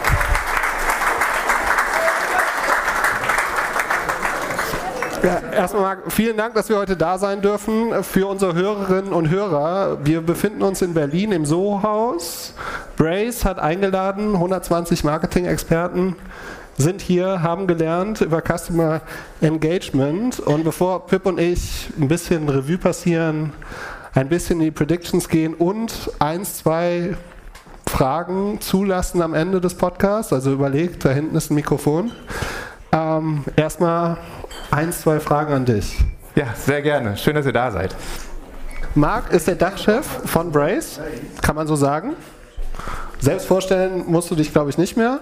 Wir verlinken dich auch in, der, in den Show Notes. Äh, Vielen Dank. Und äh, Doppelgänger-Hörer, Doppelgänger-Hoodie-Besitzer, habe ich eben nochmal gecheckt. Vielen Dank dafür. Nun, erklär unseren Eltern, was macht Brace und was ist überhaupt Customer Engagement?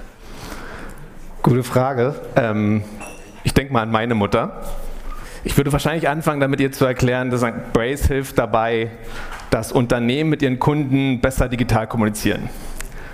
Dann würde meine Mutter wahrscheinlich fragen, okay, was bedeutet denn das? Dann würde ich vermutlich nach ihrem Handy fragen, das hat sie, ähm, würde in die Inbox gucken und würde sie fragen, welche E-Mails sie von diesen vielen, vielen E-Mails eröffnet.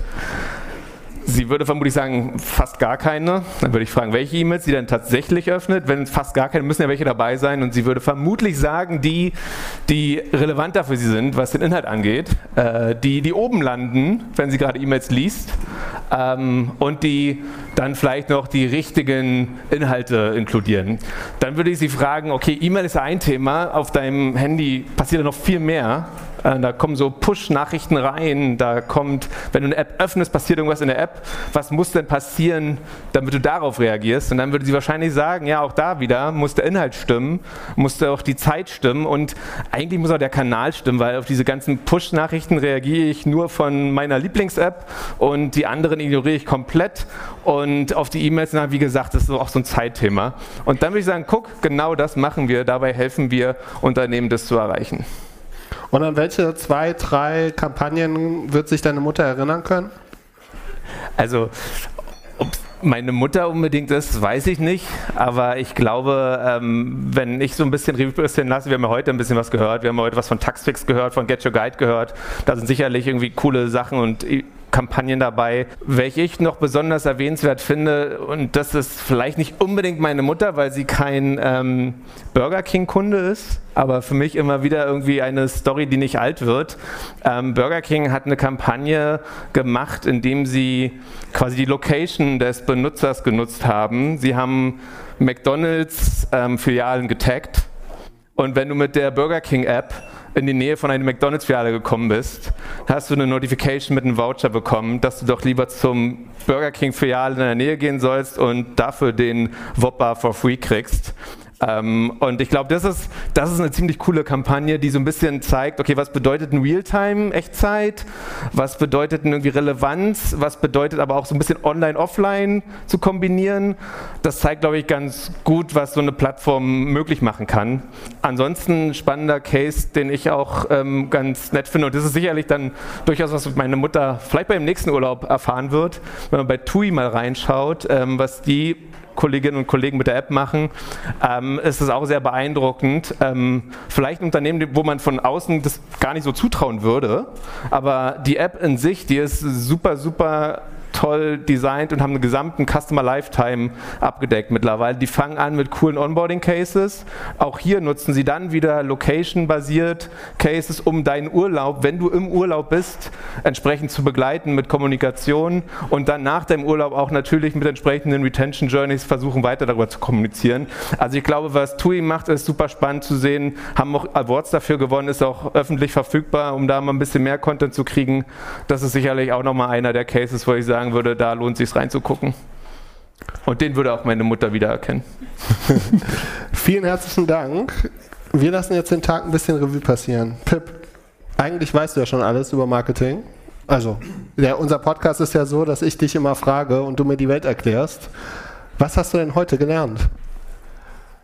Ich fand es gut, dass quasi bei dieser Art Mini-Konferenz, dass man sehr nah an konkreten Cases äh, gearbeitet hat. Ich glaube, das hilft bei dem Thema.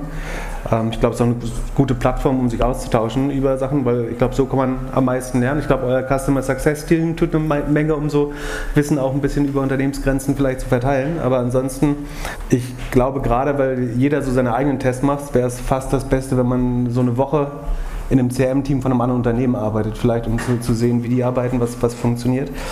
Ähm, ich habe äh, hab mich vorher ein bisschen, oder beziehungsweise durch meine Arbeit mit Startups merke ich es auch so ein bisschen. Die zwei Sachen, die mir auffallen, sind ähm, da, das eine, dass Brace immer wieder im Zusammenhang mit Snowflake äh, genannt wird, dass die, das so sich gegenseitig stark zu befruchten scheint, ist ja auch hier heute mehrmals äh, gefallen.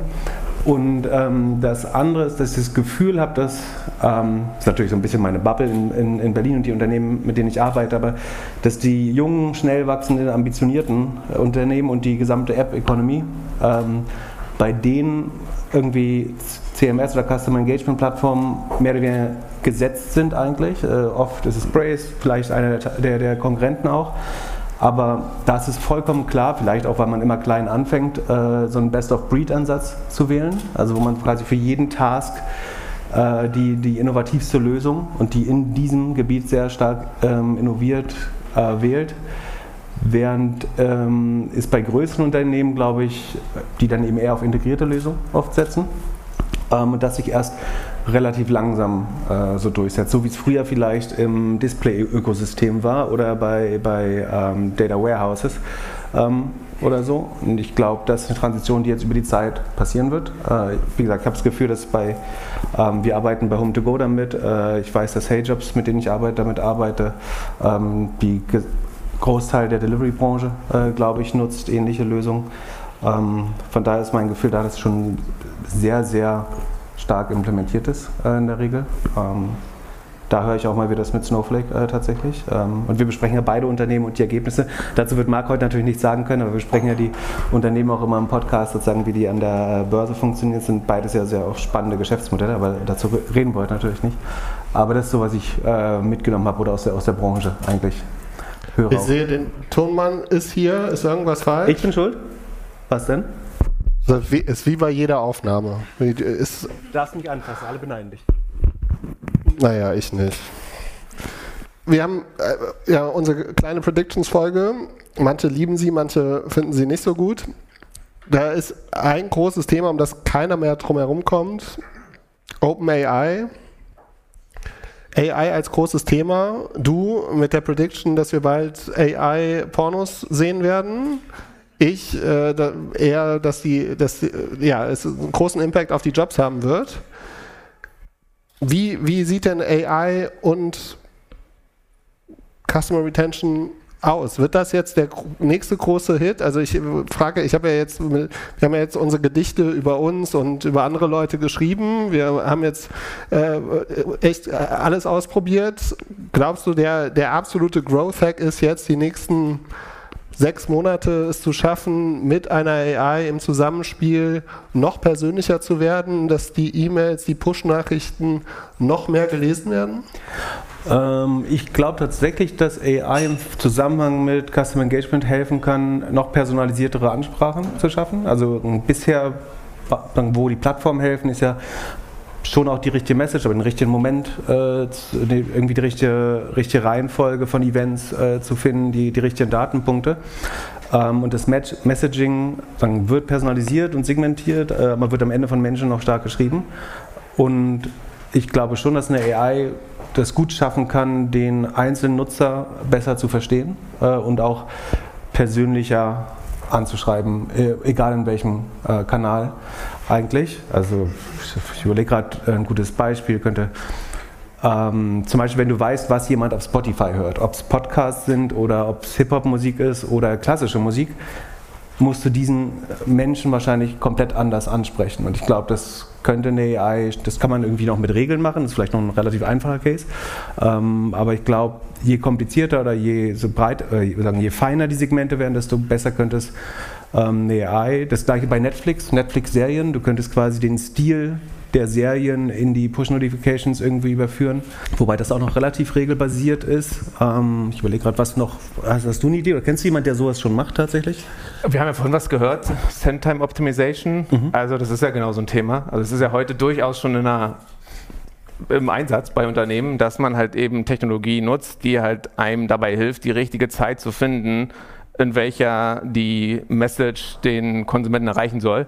Also das sehen wir ja schon, das ist eigentlich schon in der Nutzung. Zweites ist, glaube ich, so ein bisschen, wir haben vorhin viel über dieses große Thema der Kampagnenorchestrierung irgendwie gesprochen.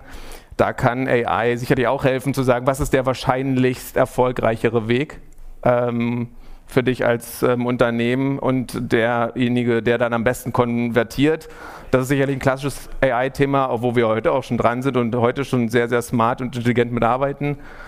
Was, glaube ich, spannend wird, ist halt die Welt des Contents. Mhm. wie es da weitergeht und wie da AI auch dann im Rahmen von CRM-Maßnahmen genutzt wird.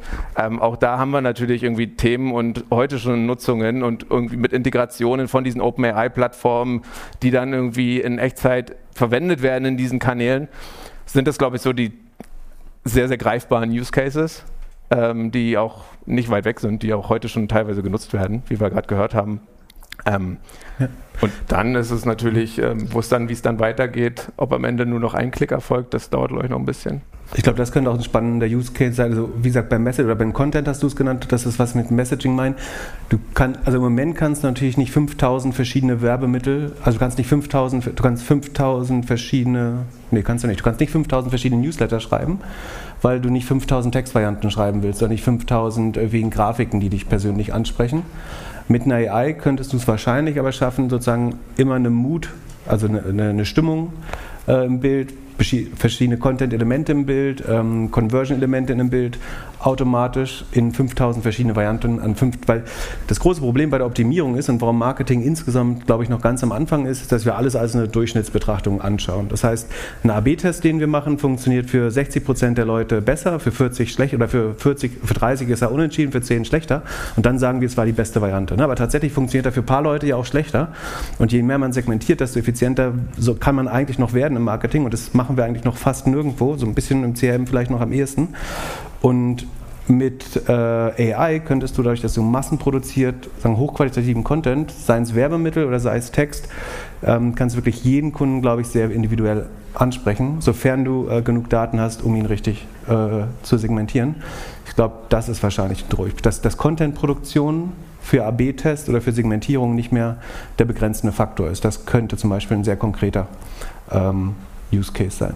Äh, zurück zu Spotify. Ich stelle mir jetzt gerade vor, dass es eine persönliche Sprachnachricht gibt von Hafti, der zu mir sagt, hey Philipp, Rudi, ich habe eine neue Platte raus, hör dir die mal an. Genau, also es ist natürlich immer ein äh, IP-Rechte-Thema, also ob der da zustimmen will oder ob man es auch ohne seine Zustimmung machen darf. Wenn es nur auf seinen Werken gelernt ist, das ist natürlich fraglich. Es wird jetzt alles bald höchstrichterlich geklärt werden, bestimmt.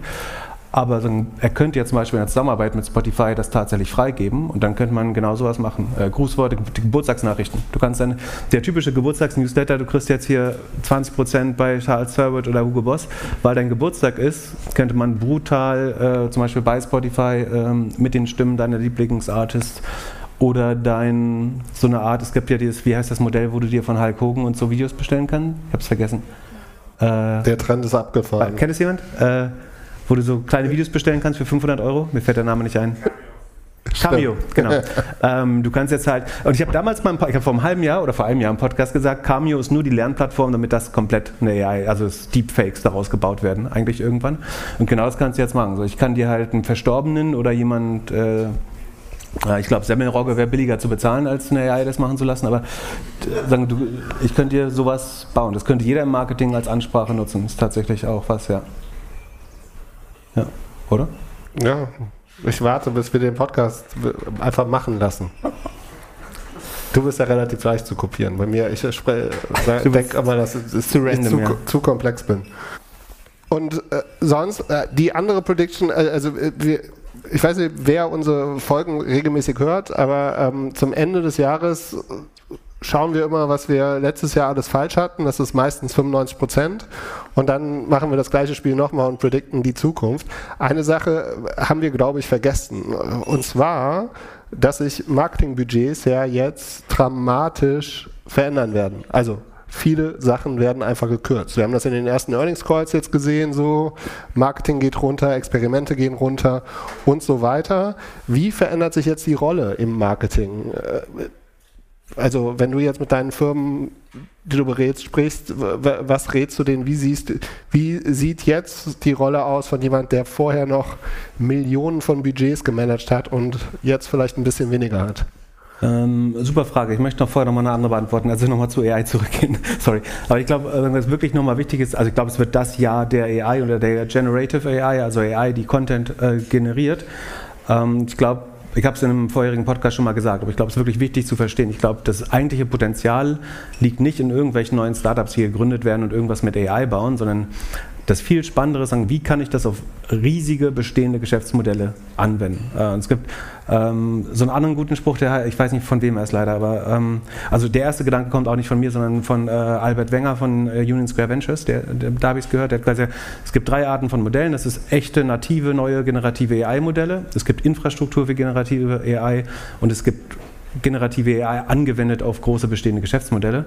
Und das letzte ist das äh, attraktivste, die Infrastruktur ist das nächstattraktivste und das langweiligste ist eigentlich, ein neues Startup zu bauen, was irgendwas generiert, weil das wird immer erstmal ein relativ kleiner Markt äh, bleiben. Das würde ich 100% unterschreiben. Dann, das, du sagst immer gern, die, die Jobs geht flöten.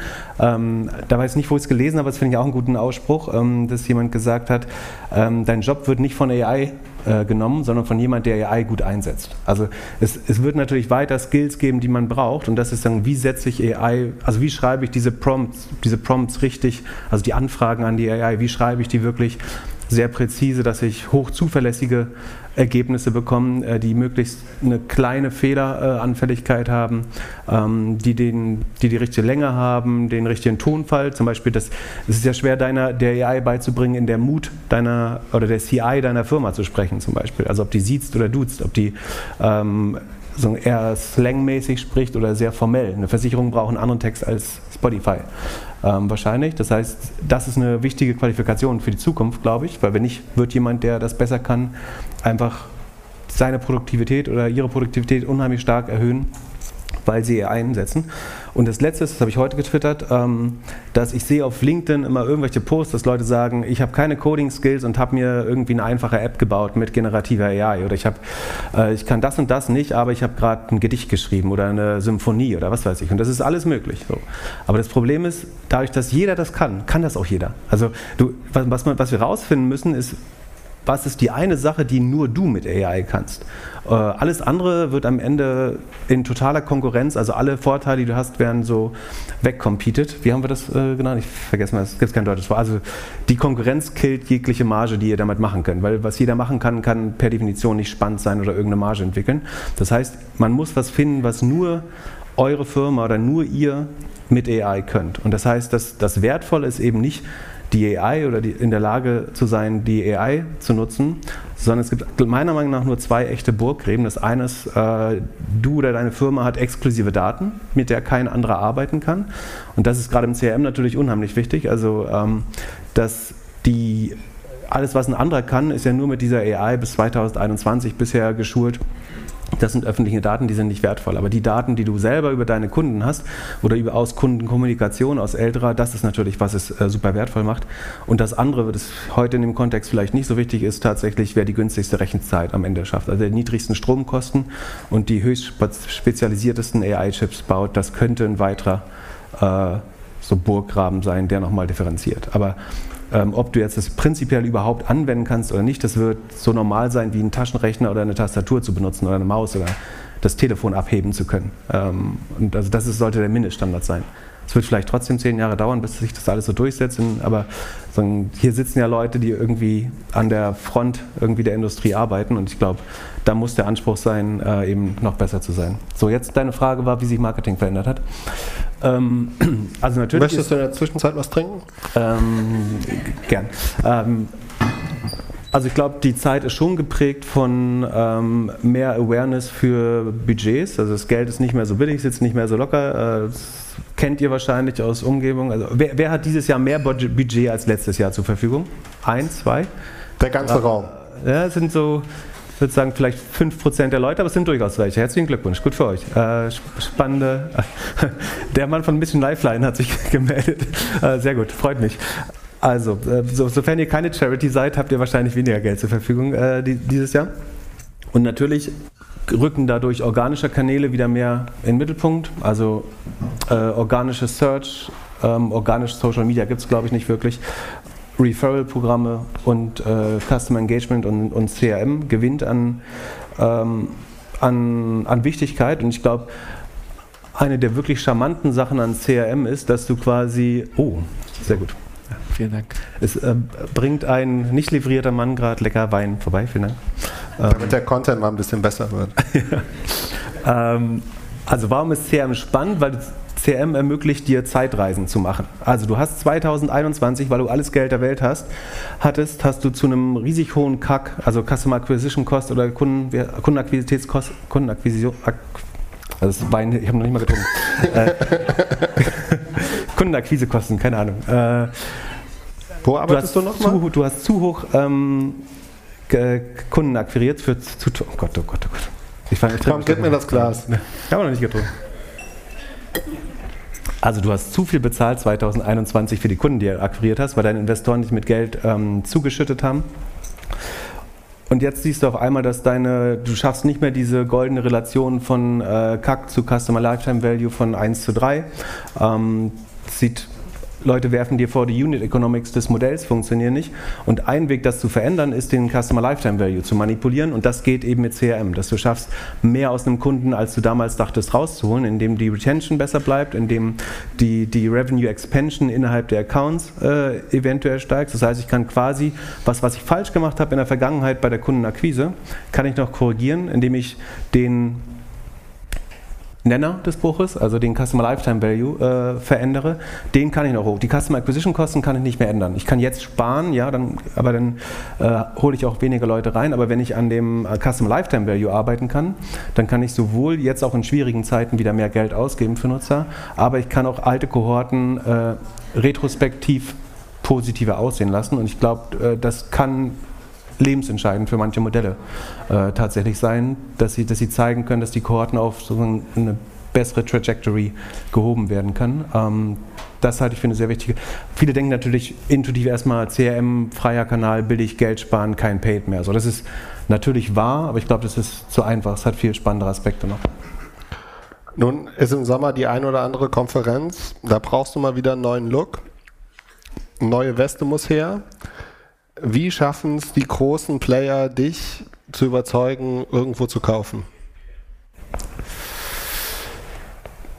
Ist die Ansprache? Ist der Newsletter mit dem Discount? Ist die kreative Push-Nachricht? Ähm, ich mochte das, was wir heute von Zalando gelernt haben, dieses äh, Dein Herz muss dir erlauben, das zu kaufen.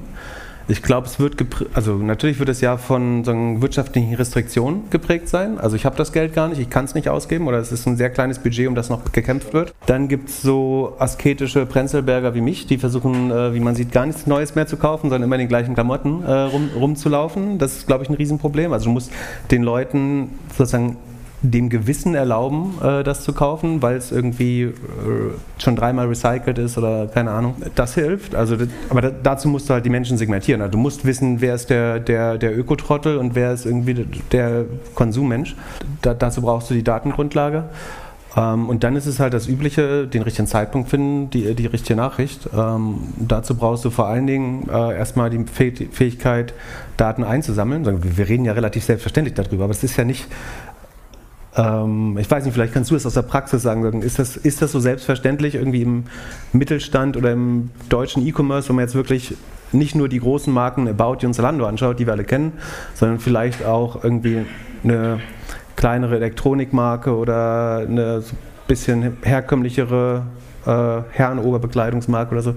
Sind die da alle soweit oder haben die die Datenbasis um das, also könnten die von der Datenbasis her sofort mit Brace arbeiten oder mit einer Customer Engagement Plattform arbeiten? Nicht alle, würde ich sagen. Also auf alle Fälle besser geworden in den letzten ein, zwei Jahren. Wir sehen da mehr und mehr Diskussionen zu dem ganzen Thema First, Party, äh, First Party Data. Der Wein wirkt. Der Wein wirkt tatsächlich. Wir haben ähm, ein bisschen Rot Null reingemacht. Und, und, von daher glaube ich, ähm, das, das, das schwappt über. Wir haben ja heute auch viel diesen Begriff gehört und ich meine, seit irgendwie Google Announcement und Facebook Announcement ist es, glaube ich, bei fast allen irgendwo angekommen.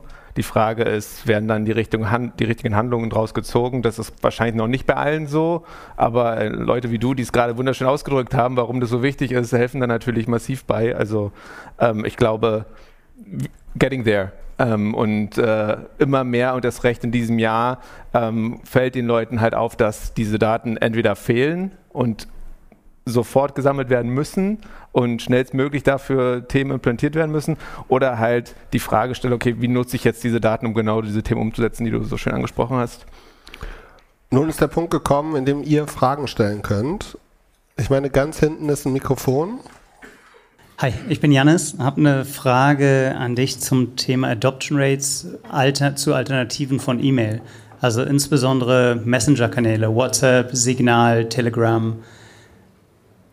Ich könnte mir vorstellen, dass einige NutzerInnen in der Zero-Party-Data angeben, dass sie unterschiedliche Kommunikationspräferenzen neben E-Mail haben. Und mich interessiert, wie stark ihr diesen Trend beobachtet, insbesondere wie der sich verändert hat über die letzten zwei, drei Jahre und welche Channels da Adoption Rates haben und wenn du kannst, nimmst du vielleicht auch noch Push Notifications mit rein in Native Apps. Hm. Ich glaube, Push Notifications gefühlt haben so ein bisschen eine Welle. Ähm, ich habe das Gefühl, sie werden wieder mehr akzeptiert als so vor eineinhalb Jahren. Ist aber ein Bauchgefühl, nicht backed by Data.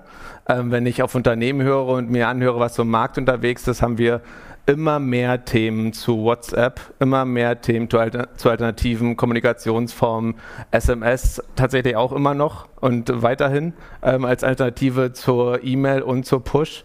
Ähm, von daher, ich glaube, das shiftet in der Tat. Was ein großes Thema ist für die Unternehmen, ist halt nicht nur das als einen Kanal halt zu sehen, sondern das tatsächlich dann wieder als ganzheitliche Kommunikationsstrategie aufzubauen und tatsächlich, wie du es auch sagtest, den Weg zu finden, zu entscheiden, welcher Kunde muss jetzt bei welchem Kanal angesprochen werden. Und der Shift weg von E-Mail, der ist auf alle Fälle da. Ich meine, keine Ahnung, wie es bei euch ist, aber ich reagiere tatsächlich auf E-Mail nur noch sehr, sehr schlecht, außer jetzt in meiner geschäftlichen Inbox, aber die private Inbox, die wird sehr, sehr sehr, sehr sträflich behandelt von mir.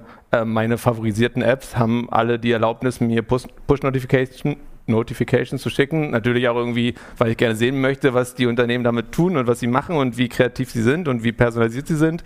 Aber ich glaube, das ist ein Trend, den wir zumindest ähm, in unserer Generation so absolut sehen. Und wenn wir den Kunden zuhören da draußen und den Unternehmen dazu hören draußen, die sagen halt auch, das shiftet und die müssen halt darauf reagieren und am Ende die Möglichkeit haben, das tatsächlich abzustimmen. WhatsApp kommt immer mehr mit der Öffnung der Schnittstelle auch für Business-to-Business-Approach äh, noch viel mehr als ohnehin schon. Kannst du da ein bisschen Fleisch an den Knochen geben, was eine gute Adoption Rate ist oder was du im Markt siehst, wenn ich KundInnen frage, wollt ihr per Messenger angesprochen werden? Ehrlicherweise nein.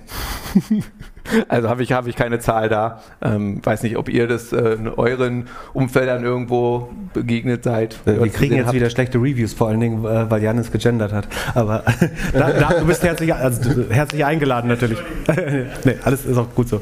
Ähm, äh, ich, ich finde es super spannend. Ich finde aber auch die Kehrseite davon spannend, nämlich gibt es eventuell Leute, die du nicht mehr über E-Mail und nicht mehr über Alternative, also gibt es Leute, die über 55 sind und kein, also die sich zwar, die mal was online gekauft haben, äh, vielleicht sogar über eine App, aber die, weil ihr App, äh, ihr Notifications Feed so voll ist, die es eigentlich gar nicht verstehen. Äh, und ich glaube, das trifft auch viele Leute zu. Also ich weiß gar nicht, ob es bei euch im Produkt sowas gibt, so ein Fallback wie hat auf 500 E-Mails nicht geantwortet, hat noch nie eine Push-Notification äh, irgendwie Interaction damit gezeigt dass du dann vielleicht doch die, die Postkarte äh, über DHL aus, äh, nicht DHL, über die Post auslöst. Ähm, und ich glaube, auch das ist ein spannender Use Case. Also, dass du den nicht aufgibst, den Kunden, sondern sagst, den erreiche ich elektronisch gerade nicht oder vielleicht auch nie wieder. Ähm, aber es war mal, der hat ja mal was bestellt. Äh, also das, wenn dann kein, keine Response kommt, dann kannst du vielleicht draufgeben, aber das nochmal zu probieren und davon auszugehen, dass es nicht nur Leute gibt, die auf Telegram umsteigen, sondern auch welche, die du eben nicht digital erreichst, weil sie entweder flooded sind oder es gar nicht die Offenheit dafür haben, äh, ist, glaube ich, auch spannend. Ähm, ich habe noch fragen, was ist deine Lieblings- oder sagen, welcher App würdest du immer eine, eine Freigabe geben für Push-Notifications und welcher würdest du wünschen, nie eine gegeben zu haben? Äh, ja, es gibt eine Push-Nachricht, die ich gerne abschalten würde. Und vielleicht gibt es irgendjemand, äh, irgendeine Frau, Mann hier, die das mal gemessen hat. Aber ich finde, die nervigsten Push-Nachrichten sind für mich die mit bewerte bitte diese App. Die passiert bei mir immer, wenn ich irgendwas in der App machen möchte und dann möchte ich sie nie bewerten. Also es hat mich noch nie dazu ge gebracht, eine App zu bewerten, weil ich jetzt gerade meinen Kindle aufmache und was lesen möchte und dann muss ich bewerten. Oder ich brauche ein neues Au ein Auto, das mich von A nach B führt und gerade da soll ich das Experience von davor bewerten und die App bewerten. Aber jetzt, wo wir einen Experten hier haben, was ist der beste Zeitpunkt, um irgendwie ein, ein Rating abzufragen? Ist es äh, beim zweiten Mal die App öffnen nach der Transaktion? Gibt es irgendwie eine goldene Regel deiner Meinung nach? Oder, oder hat es hier also, jemand gemessen und eine Studie gemacht und möchte sie teilen? Studie gibt es anscheinend nicht. Ja. Da hinten gibt es jemanden, der äh, gern, der die goldene Lösung gefunden hat. Auf geht's. Lass uns mitlernen. Wenn die App 443 Mal geöffnet wurde. Übrigens haben wir immer noch nicht das Spotify-Problem gelöst, dass ich die Pushes für die neuen Episoden nicht bekomme. Und ich glaube, das ist, weil sie auf meinem iPad ankommen. Also ich glaube, ich kriege sie auf Android nicht, weil sie auf, auf dem iPad mit dem gleichen äh, Account schon ausgespielt wurden. Weil man ganz klar weiß, dass eine Push-Nachricht bei Android nichts wert ist. Würde ich auch nichts hinschicken. Ja, hi, Christian hier äh, von Customlytics. Wir machen so äh, alles rund um Mobile Apps, so Beratungsbude. Und vorher habe ich ja bei Delivery Hero gearbeitet. Äh, Online Food Delivery kennt ihr wahrscheinlich. Also ist jetzt keine Studie gewesen, aber wahrscheinlich wissenschaftlicher als die meisten Studien trotzdem. Was wir damals getestet haben, war genau das. Was ist der richtige Zeitpunkt, um den Nutzer zu fragen, ähm, dass er die App bewerten soll, praktisch, was du gerade meintest, genau. Und äh, wir haben dann ein bisschen rumexperimentiert. Erst haben wir einen gefunden, der ähm, sehr falsch war. Wir haben nämlich gefragt nach der nächsten App-Öffnung, nachdem das Essen geliefert wurde praktisch, Was dann passiert, haben wir nur noch eine Sternebewertung bekommen mit die Pizza war kalt. Das heißt, da haben wir einen sehr falschen Moment gefunden. Und später, was wir dann gemacht haben, war genau nach dem Moment der Transaktion, wo man dann wirklich nach der App Experience fragt, weil wir wollten die Restaurant Experience ja gar nicht in App-Bewertung haben. Das war zumindest in dem Case das, was wir gesehen haben. Habe ich jetzt aber auch bei anderen Kunden danach später noch immer so gesehen, dass man halt guckt, wann ist ein Happy Moment irgendwie. Der kann aber natürlich je nach Business ganz unterschiedlich sein. Ja, ich finde es immer schwierig, wenn man es beim Neuöffnen einer App hat, weil dann hat man ja immer eine Intention, also dann ist man ja schon drin, dann hat man eine Intention, will irgendwas lösen, ob es jetzt Taxi oder was auch immer ist oder lesen, Film gucken, was auch immer. Und dann das zu bringen, zeigt mir immer, dass da noch ein bisschen Room for Improvement. Also ich glaube, Rule of Thumb oder für alle Product Manager hier in der, in der Audience ist halt, überlegt euch, wann ist der Nutzer am zufriedensten irgendwie mit der Experience gerade und dann zu fragen. wenn, wenn du es innerhalb der nächsten Stunde aufmachst, ist die Wahrscheinlichkeit sehr hoch, dass irgendwas nicht geklappt hat. Ansonsten wir haben heute eine Pizza bestellt, äh, die essen wir und natürlich macht die App nicht auf. So, wenn, würde die aber spät ja. kommen, gar nicht kommen oder irgendwas anderes nicht funktionieren, dann würde ich die App aufmachen. Genau. Also die Wahrscheinlichkeit, dass jemand ein Complaint hat oder eine Beschwerde, wenn er in der gleichen Stunde nochmal aufmacht, ist relativ hoch. Also es wäre definitiv der schlechteste Zeitpunkt. Deswegen fragen, bevor die Pizza da ist. Ja, genau. Aber da würde ich einhaken, weil ich glaube, ich bin großer Verfechter vom Thema Complaint is a Gift. Und ich glaube, nach einem gut gelösten Complaint dann abzufragen, ist ein, ist ein super Window ist immer mein, mein Beispiel ist immer äh, Booking.com, also nicht, dass ich dafür werben will, aber ich glaube, wenn du einmal mit dem Kunden, Amazon war eine lange Zeit genauso, wenn du einmal mit dem Kundenservice von Booking.com gesprochen wird, steigst du in eine höhere Kohorte, glaube ich, vom zukünftigen Umsatz. Weil du, du, du merkst einfach, die kämpfen dein Anliegen in deinem Sinne, wie gesagt, gar keine Werbung, aber ich glaube, so sollte man es machen. Und ich bin mir relativ sicher, dass die richtig viel Geld ausgeben sollten für, ähm, für Kundenservice, weil wenn du einmal den gesprochen hast, wirst du deutlich loyaler, gibst in Zukunft mehr Geld aus. Jede Wette, dass man das in den Daten sehen kann, wenn man es sehen will und danach sucht. Ähm, ja. Weitere Fragen? Michael, hallo. Ähm, in der API, äh, nicht in der API, Entschuldigung, in der AI-Anwendung, was mir irgendwie in der ganzen Geschichte immer noch fehlt, ist eigentlich das, was eine AI einem Menschen immer voraushaben wird, und das ist Mustererkennung. Sprich, bevor ich in das CRM reingehe, bevor ich das in den ganzen Marketing-Funnel durchgehe, sammle ich ja erstmal Daten. Ich habe die Rohdaten da. Ich habe momentan immer noch den Eindruck, dass die meisten Unternehmen Daten als Hobby sammeln. Ähm, einfach, hey, ich kann Daten sammeln, also mache ich das.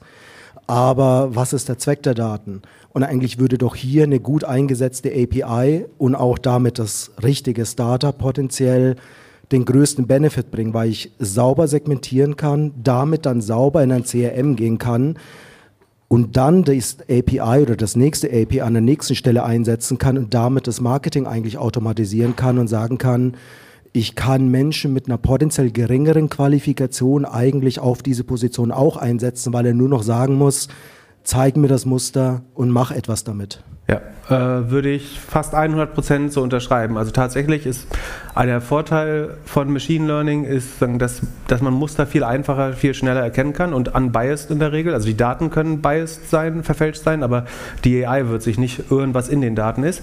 Während der, der menschliche CRM-Manager, Managerin arbeitet ja so, dass man eine Hypothese hat. Dann quält man die Daten so lange, bis die Hypothese daraus hervorgeht. Und dann setzt man was um, AB-testet es und es geht, zeigt sich vielleicht trotzdem, dass es nicht funktioniert.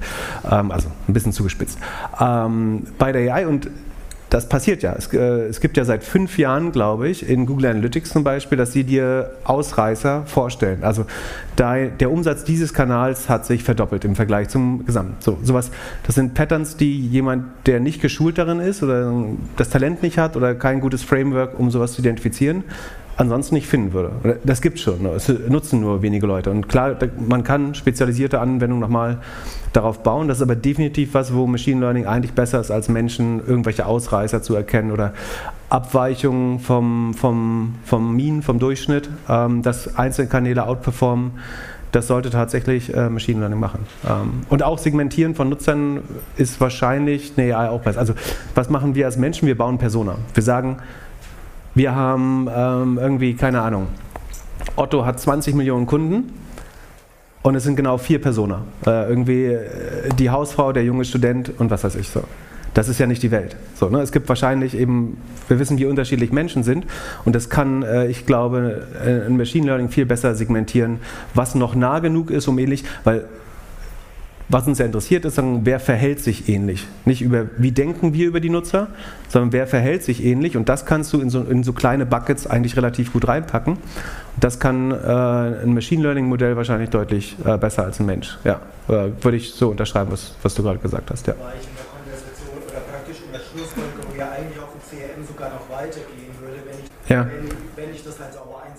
Genau, das ist jetzt auf der Aufnahme vielleicht nicht zu hören, deswegen, also du sagst quasi, dass man auch so zwischen den Kunden von Daten lernen könnte, quasi, wenn ich es richtig sehe. Das hatten wir, glaube ich, wo hatten wir das erzählt?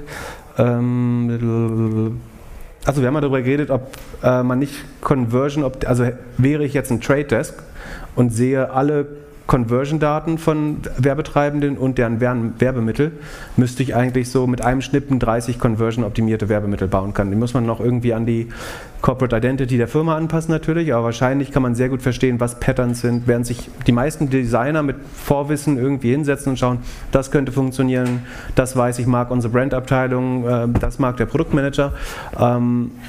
Könnte eine AI tatsächlich sagen, das ist, das ist schon getestet, das wird Conversion maximal sein. Was Ähm, bedeutet das denn für mich als Endnutzer? Äh, für dich als Endnutzer? Ich habe gleich noch eine Frage für Marc. Äh, Merk dir mal die Frage. Die Frage für dich ist, ähm, gibt es irgendeine Stelle, an der quasi ein Kunde von Brace, von Learnings, anderer Kunden, ich glaube bei Snowflake ist das so, dass teilweise gewisse Abfragen oder so geteilt werden können in so einem Art Marketplace, aber äh, gibt es bei euch sowas oder sind die Daten dann doch zu heilig, dass man das irgendwie... Absolut. Also ich glaube, wenn wir die Kolleginnen von Zalando fragen würden, ob wir deren Daten mit About You teilen dürfen, fänden sie nicht ganz so cool. Ähm, ähm, was wir aber natürlich machen, wir gucken uns Industrie-Benchmarks an und teilen die auch offen ähm, und teilen die auch public. Also sowas gucken wir uns natürlich schon an in so unseren Researches oder Reports. Ähm, sowas gehen wir schon raus, aber auf individueller Kundenebene natürlich nicht. Ähm, das ist gar nicht auch ein Versprechen, das wir dem Kunden geben müssen. Verstanden. Aber was ein, ein, ein Thema noch, wo ich, drauf, wo ich hinaus wollte, dieses Thema Predictive Churn beispielsweise. Das ist Mhm. ja schon ein Thema, was angewandt wird, dass man versucht zu verstehen, okay, welche Kohorte und welche Kundinnen verhalten sich wie, ähm, bevor sie abwandern, um da präventiv halt entsprechend gegenzuwirken. Predictive Schwärmen mag ich sehr gerne. äh, vor langer Zeit, da war das alles noch nicht so ein großes Thema, habe ich mal bei äh, Rocket gearbeitet, da hatte ich mal einen Vortrag gehalten. Also da wurde gerade quasi so Scientific, so richtig High-Level Data Science eingeführt bei Rocket und hat jemand gesagt, wir haben uns von einem Unternehmen, ich sage jetzt nicht welches, aber auch im weitesten Sinne Delivery Space, ähm, die, die Daten angeschaut und wir haben jetzt den besten Predictor für Churn gefunden. Und zwar Kunden, die kein, also die zweite Bestellung, wenn wir das schaffen, sozusagen, dann ähm, gibt es keine Churn mehr. Was statistisch natürlich die Definition von Churn ist, ist, wenn du keine zweite Bestellung machst. Da ich so, okay, und dafür haben wir jetzt irgendeinen Stanford-Typen geheiert, der, der mir erzählt, dass äh, die zweite Bestellung sorgt dafür, dass die Churn Rate senkt. Wenn das genau die Definition von Nicht-Churn ist, dass man nochmal bestellt. Na gut, ähm, aber inzwischen ist, ist man da, es war ganz früh, äh, ganz früh Rocket-Zeiten. Ähm, Genau, du hast gefragt, wie sich das für dich als Kunde Ja, w- wenn jetzt jedes Werbemittel auf mich optimiert wird, sehe ich dann nur noch eine Heidewelt oder ist das dann so, wie wenn ich in Amerika Autoradio anmache? Ähm, Also ganz viel, ganz aggressive Werbung. Das, also die Gefahr ist, glaube ich, dass eine KI sehr schnell lernen könnte, dass je mehr sich der Content, äh, die, das Werbemittel in den Content reinblendet, du eher drauf reinfällst. Also du, es ist ja nicht nur die verschiedenen User, die segmentiert sind, sondern du hast ja außerdem noch die Dimension Werbemittel und äh, Medium oder Publisher. Das heißt, dein Werbemittel auf äh, Zeit.de würde irgendwie in Times New Roman geschrieben sein, äh, irgendwie ein ganz besonderes Appeal haben, was es nicht als Werbemittel auffällig werden lässt. Ähm, ich glaube, ich glaube sehr stark, dass bisher wirklich die Beschränkung der Content war. Also die, ich konnte halt nicht eine Million Werbemittel bauen, aber das wirst du mit AI können. Äh, und das, ich glaube, die Ad-Exchanges müssten auch in der Lage sein, das so differenziert auszuspielen. Und dann wird es tatsächlich so sein, dass deine Werbemittel überall im Netz eventuell anders aussehen als meine Werbemittel. Weil du auf, also auf einer, äh, einer reagiert auf flashy pink, so Flink-Style, und jemand anderes auf edles schwarz, Gorilla-Style. So. Es ist eine Differenzierung und andere Leute reagieren darauf unterschiedlich. Ähm, jetzt ist eine Brand natürlich was, was du nicht beliebig verändern kannst. Äh, Ein Flink will kein schwarzes Werbemittel und ein Gorillas will kein pinkes Werbemittel äh, vielleicht. Das heißt, es gibt auch immer Grenzen davon. Es sei denn, jemand sagt, I don't care, ich will keine Brandstrategie, ich will eine Performance optimale Performance-Strategie. Ähm, aber ich glaube, das ist spannend. Und ob das Produkt existiert noch nicht. Also ich glaube, das kann man heute bauen.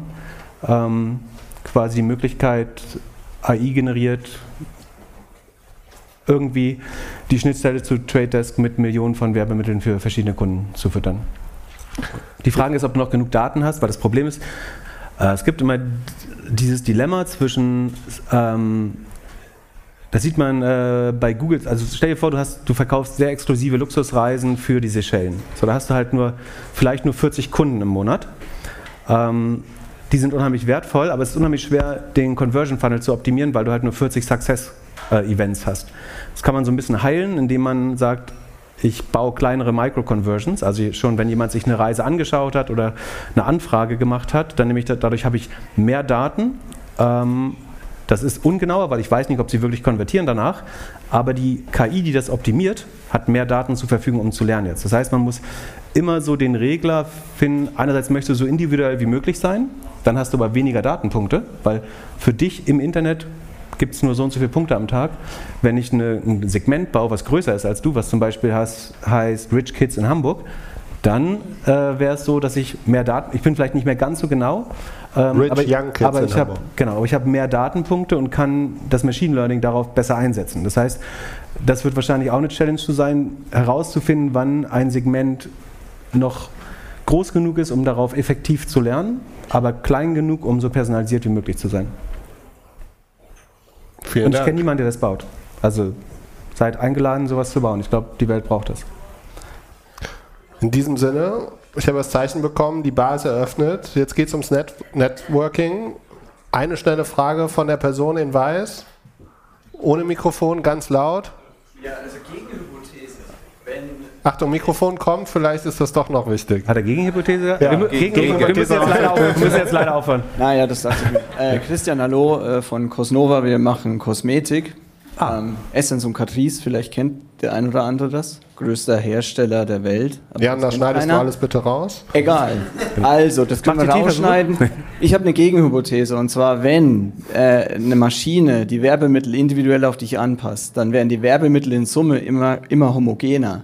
Was sich im ersten Schritt widerspricht, wenn man drüber nachdenkt. Aber für dich als Einzelperson, jede Maschine versteht ja immer besser, was du brauchst und dementsprechend werden die Werbemittel pro Werbepartner immer homogener. Und wir haben heute schon ein Problem, und zwar hat Gartner herausgefunden, dass über 50 Prozent der Konsumenten und Konsumentinnen in den- USA 20 Minuten, nachdem sie ein Werbemittel gesehen haben, nicht mehr wissen, von welcher Marke das war. Über 50 Prozent. Und das verstärkt den Effekt eher noch. Das heißt, wir, wir, kommuni wir kommunizieren ja aktuell eh schon viel, wir sagen aber nicht besonders wertvolle Dinge. Sonst würden die, Ko- sonst würden die Marken ja im Kopf bleiben. Also es ist schon ein Thema, das auch nicht zu unterschätzen ist, glaube ich. Das beantworten wir in der nächsten Podcast-Folge, würde Nee, ich sagen. ich finde es ein sehr gutes Argument. Ähm, es tatsächlich muss davon auszugehen, dass das sehr konvergent wird. Also man, alle schleifen sich immer mehr auf die perfekte Lösung ein und dann wird man werbeblind dagegen. Wobei dann eben würde irgendjemand sich trauen zu experimentieren, was ganz anderes zu machen. Und auch darauf würde eine AI irgendwann wahrscheinlich kommen. Also diese handgeschriebene Anzeige oder so. Ähm, oder eine ganz schlecht aussehende, die eben dann doch hervorsticht. Ähm, dann würde das sehr schnell datenbasiert wieder deutlich besser aussehen äh, in, in den Daten. Ähm, tatsächlich ist das aber, glaube ich, äh, auch für CRM nochmal ganz wichtig, so als Grundaussage. Ich glaube, man sollte immer so diese explorative Strategie haben, also neue Dinge probieren mit neuen Nutzern und gleichzeitig so Double Down on Winners, also die Sa Sachen, die funktionieren, intensivieren. Und es gibt, ich sehe viel, dass Leute intensivieren, was funktioniert. Also ich kriege jede Woche von Revolut eine Nachricht, nur noch sieben Tage, 60 Euro, wenn du einen Kunden wirbst. Kriege ich jede Woche, ist immer sieben Tage gilt. Immer FOMO, immer das gleiche FOMO, was nicht funktioniert. Die, der beste Pitch wäre inzwischen, wir hören auf, das zu schicken, wenn du einen Freund wirbst, dann wäre ich dabei wahrscheinlich. ähm, ähm, das machen Leute ganz viel, aber sagen, diese explorativen Kampagnen, äh, und ich glaube, auch das kann Machine Learning äh, mit dem gegebenen Input ähm, irgendwann besser zu sagen, jetzt Wild Guessing, was könnte besser funktionieren als das Bestehende, weil das so konvergent ist. Lass uns das genaue Gegenteil probieren, was was raussticht. Ähm, das sollte man nicht vernachlässigen in der äh, CM-Strategie. Ja. Ähm, aber die, die andere Gefahr ist, dass die Daten sich immer mehr so reinforcen. Äh, da- das hast ja das Problem, dass wir lernen im Moment aus dem, aus dem Content im Netz. Aber dieser Content wird nicht mehr erstellt werden, wenn die ganze AI den Content erstellt. Also wenn wir jetzt nur noch generative AI haben, wird niemand mehr den Job bei der Bild haben. Also das ist jetzt vielleicht nicht die, die beste Quelle der Wahrheit, aber es, es, werden andere Quellen der Wahrheit nicht mehr existieren und dann haben wir irgendwelche, irgendwann nichts mehr, woraus die AI lernen kann, außer andere AI-generierte Texte. Das ist ein äh, riesiges Problem, was man wahrscheinlich noch lösen muss. Äh, damit schließen wir jetzt wirklich. Vielen Dank für die Aufmerksamkeit. Wir hatten ein sehr tolles Publikum. Danke euch. Und danke. Vielen, vielen Dank. Vielen Dank. Ähm, genau, also ihr habt gerade gehört, äh, Drinks, Snacks ab jetzt. Ähm, schön, dass ihr da wart, schön, dass ihr zugehört habt. Ähm, nutzt die Möglichkeit, euch auszutauschen. Ähm, wie gesagt, es gibt ganz viele Brace-Kolleginnen und Kollegen, die hier sind, euch zu helfen, euch zu intronen, ähm, miteinander zu connecten. So, viel Spaß, schön, dass ihr da wart, einen schönen Abend und danke. Vielen Dank. Matt? Oh.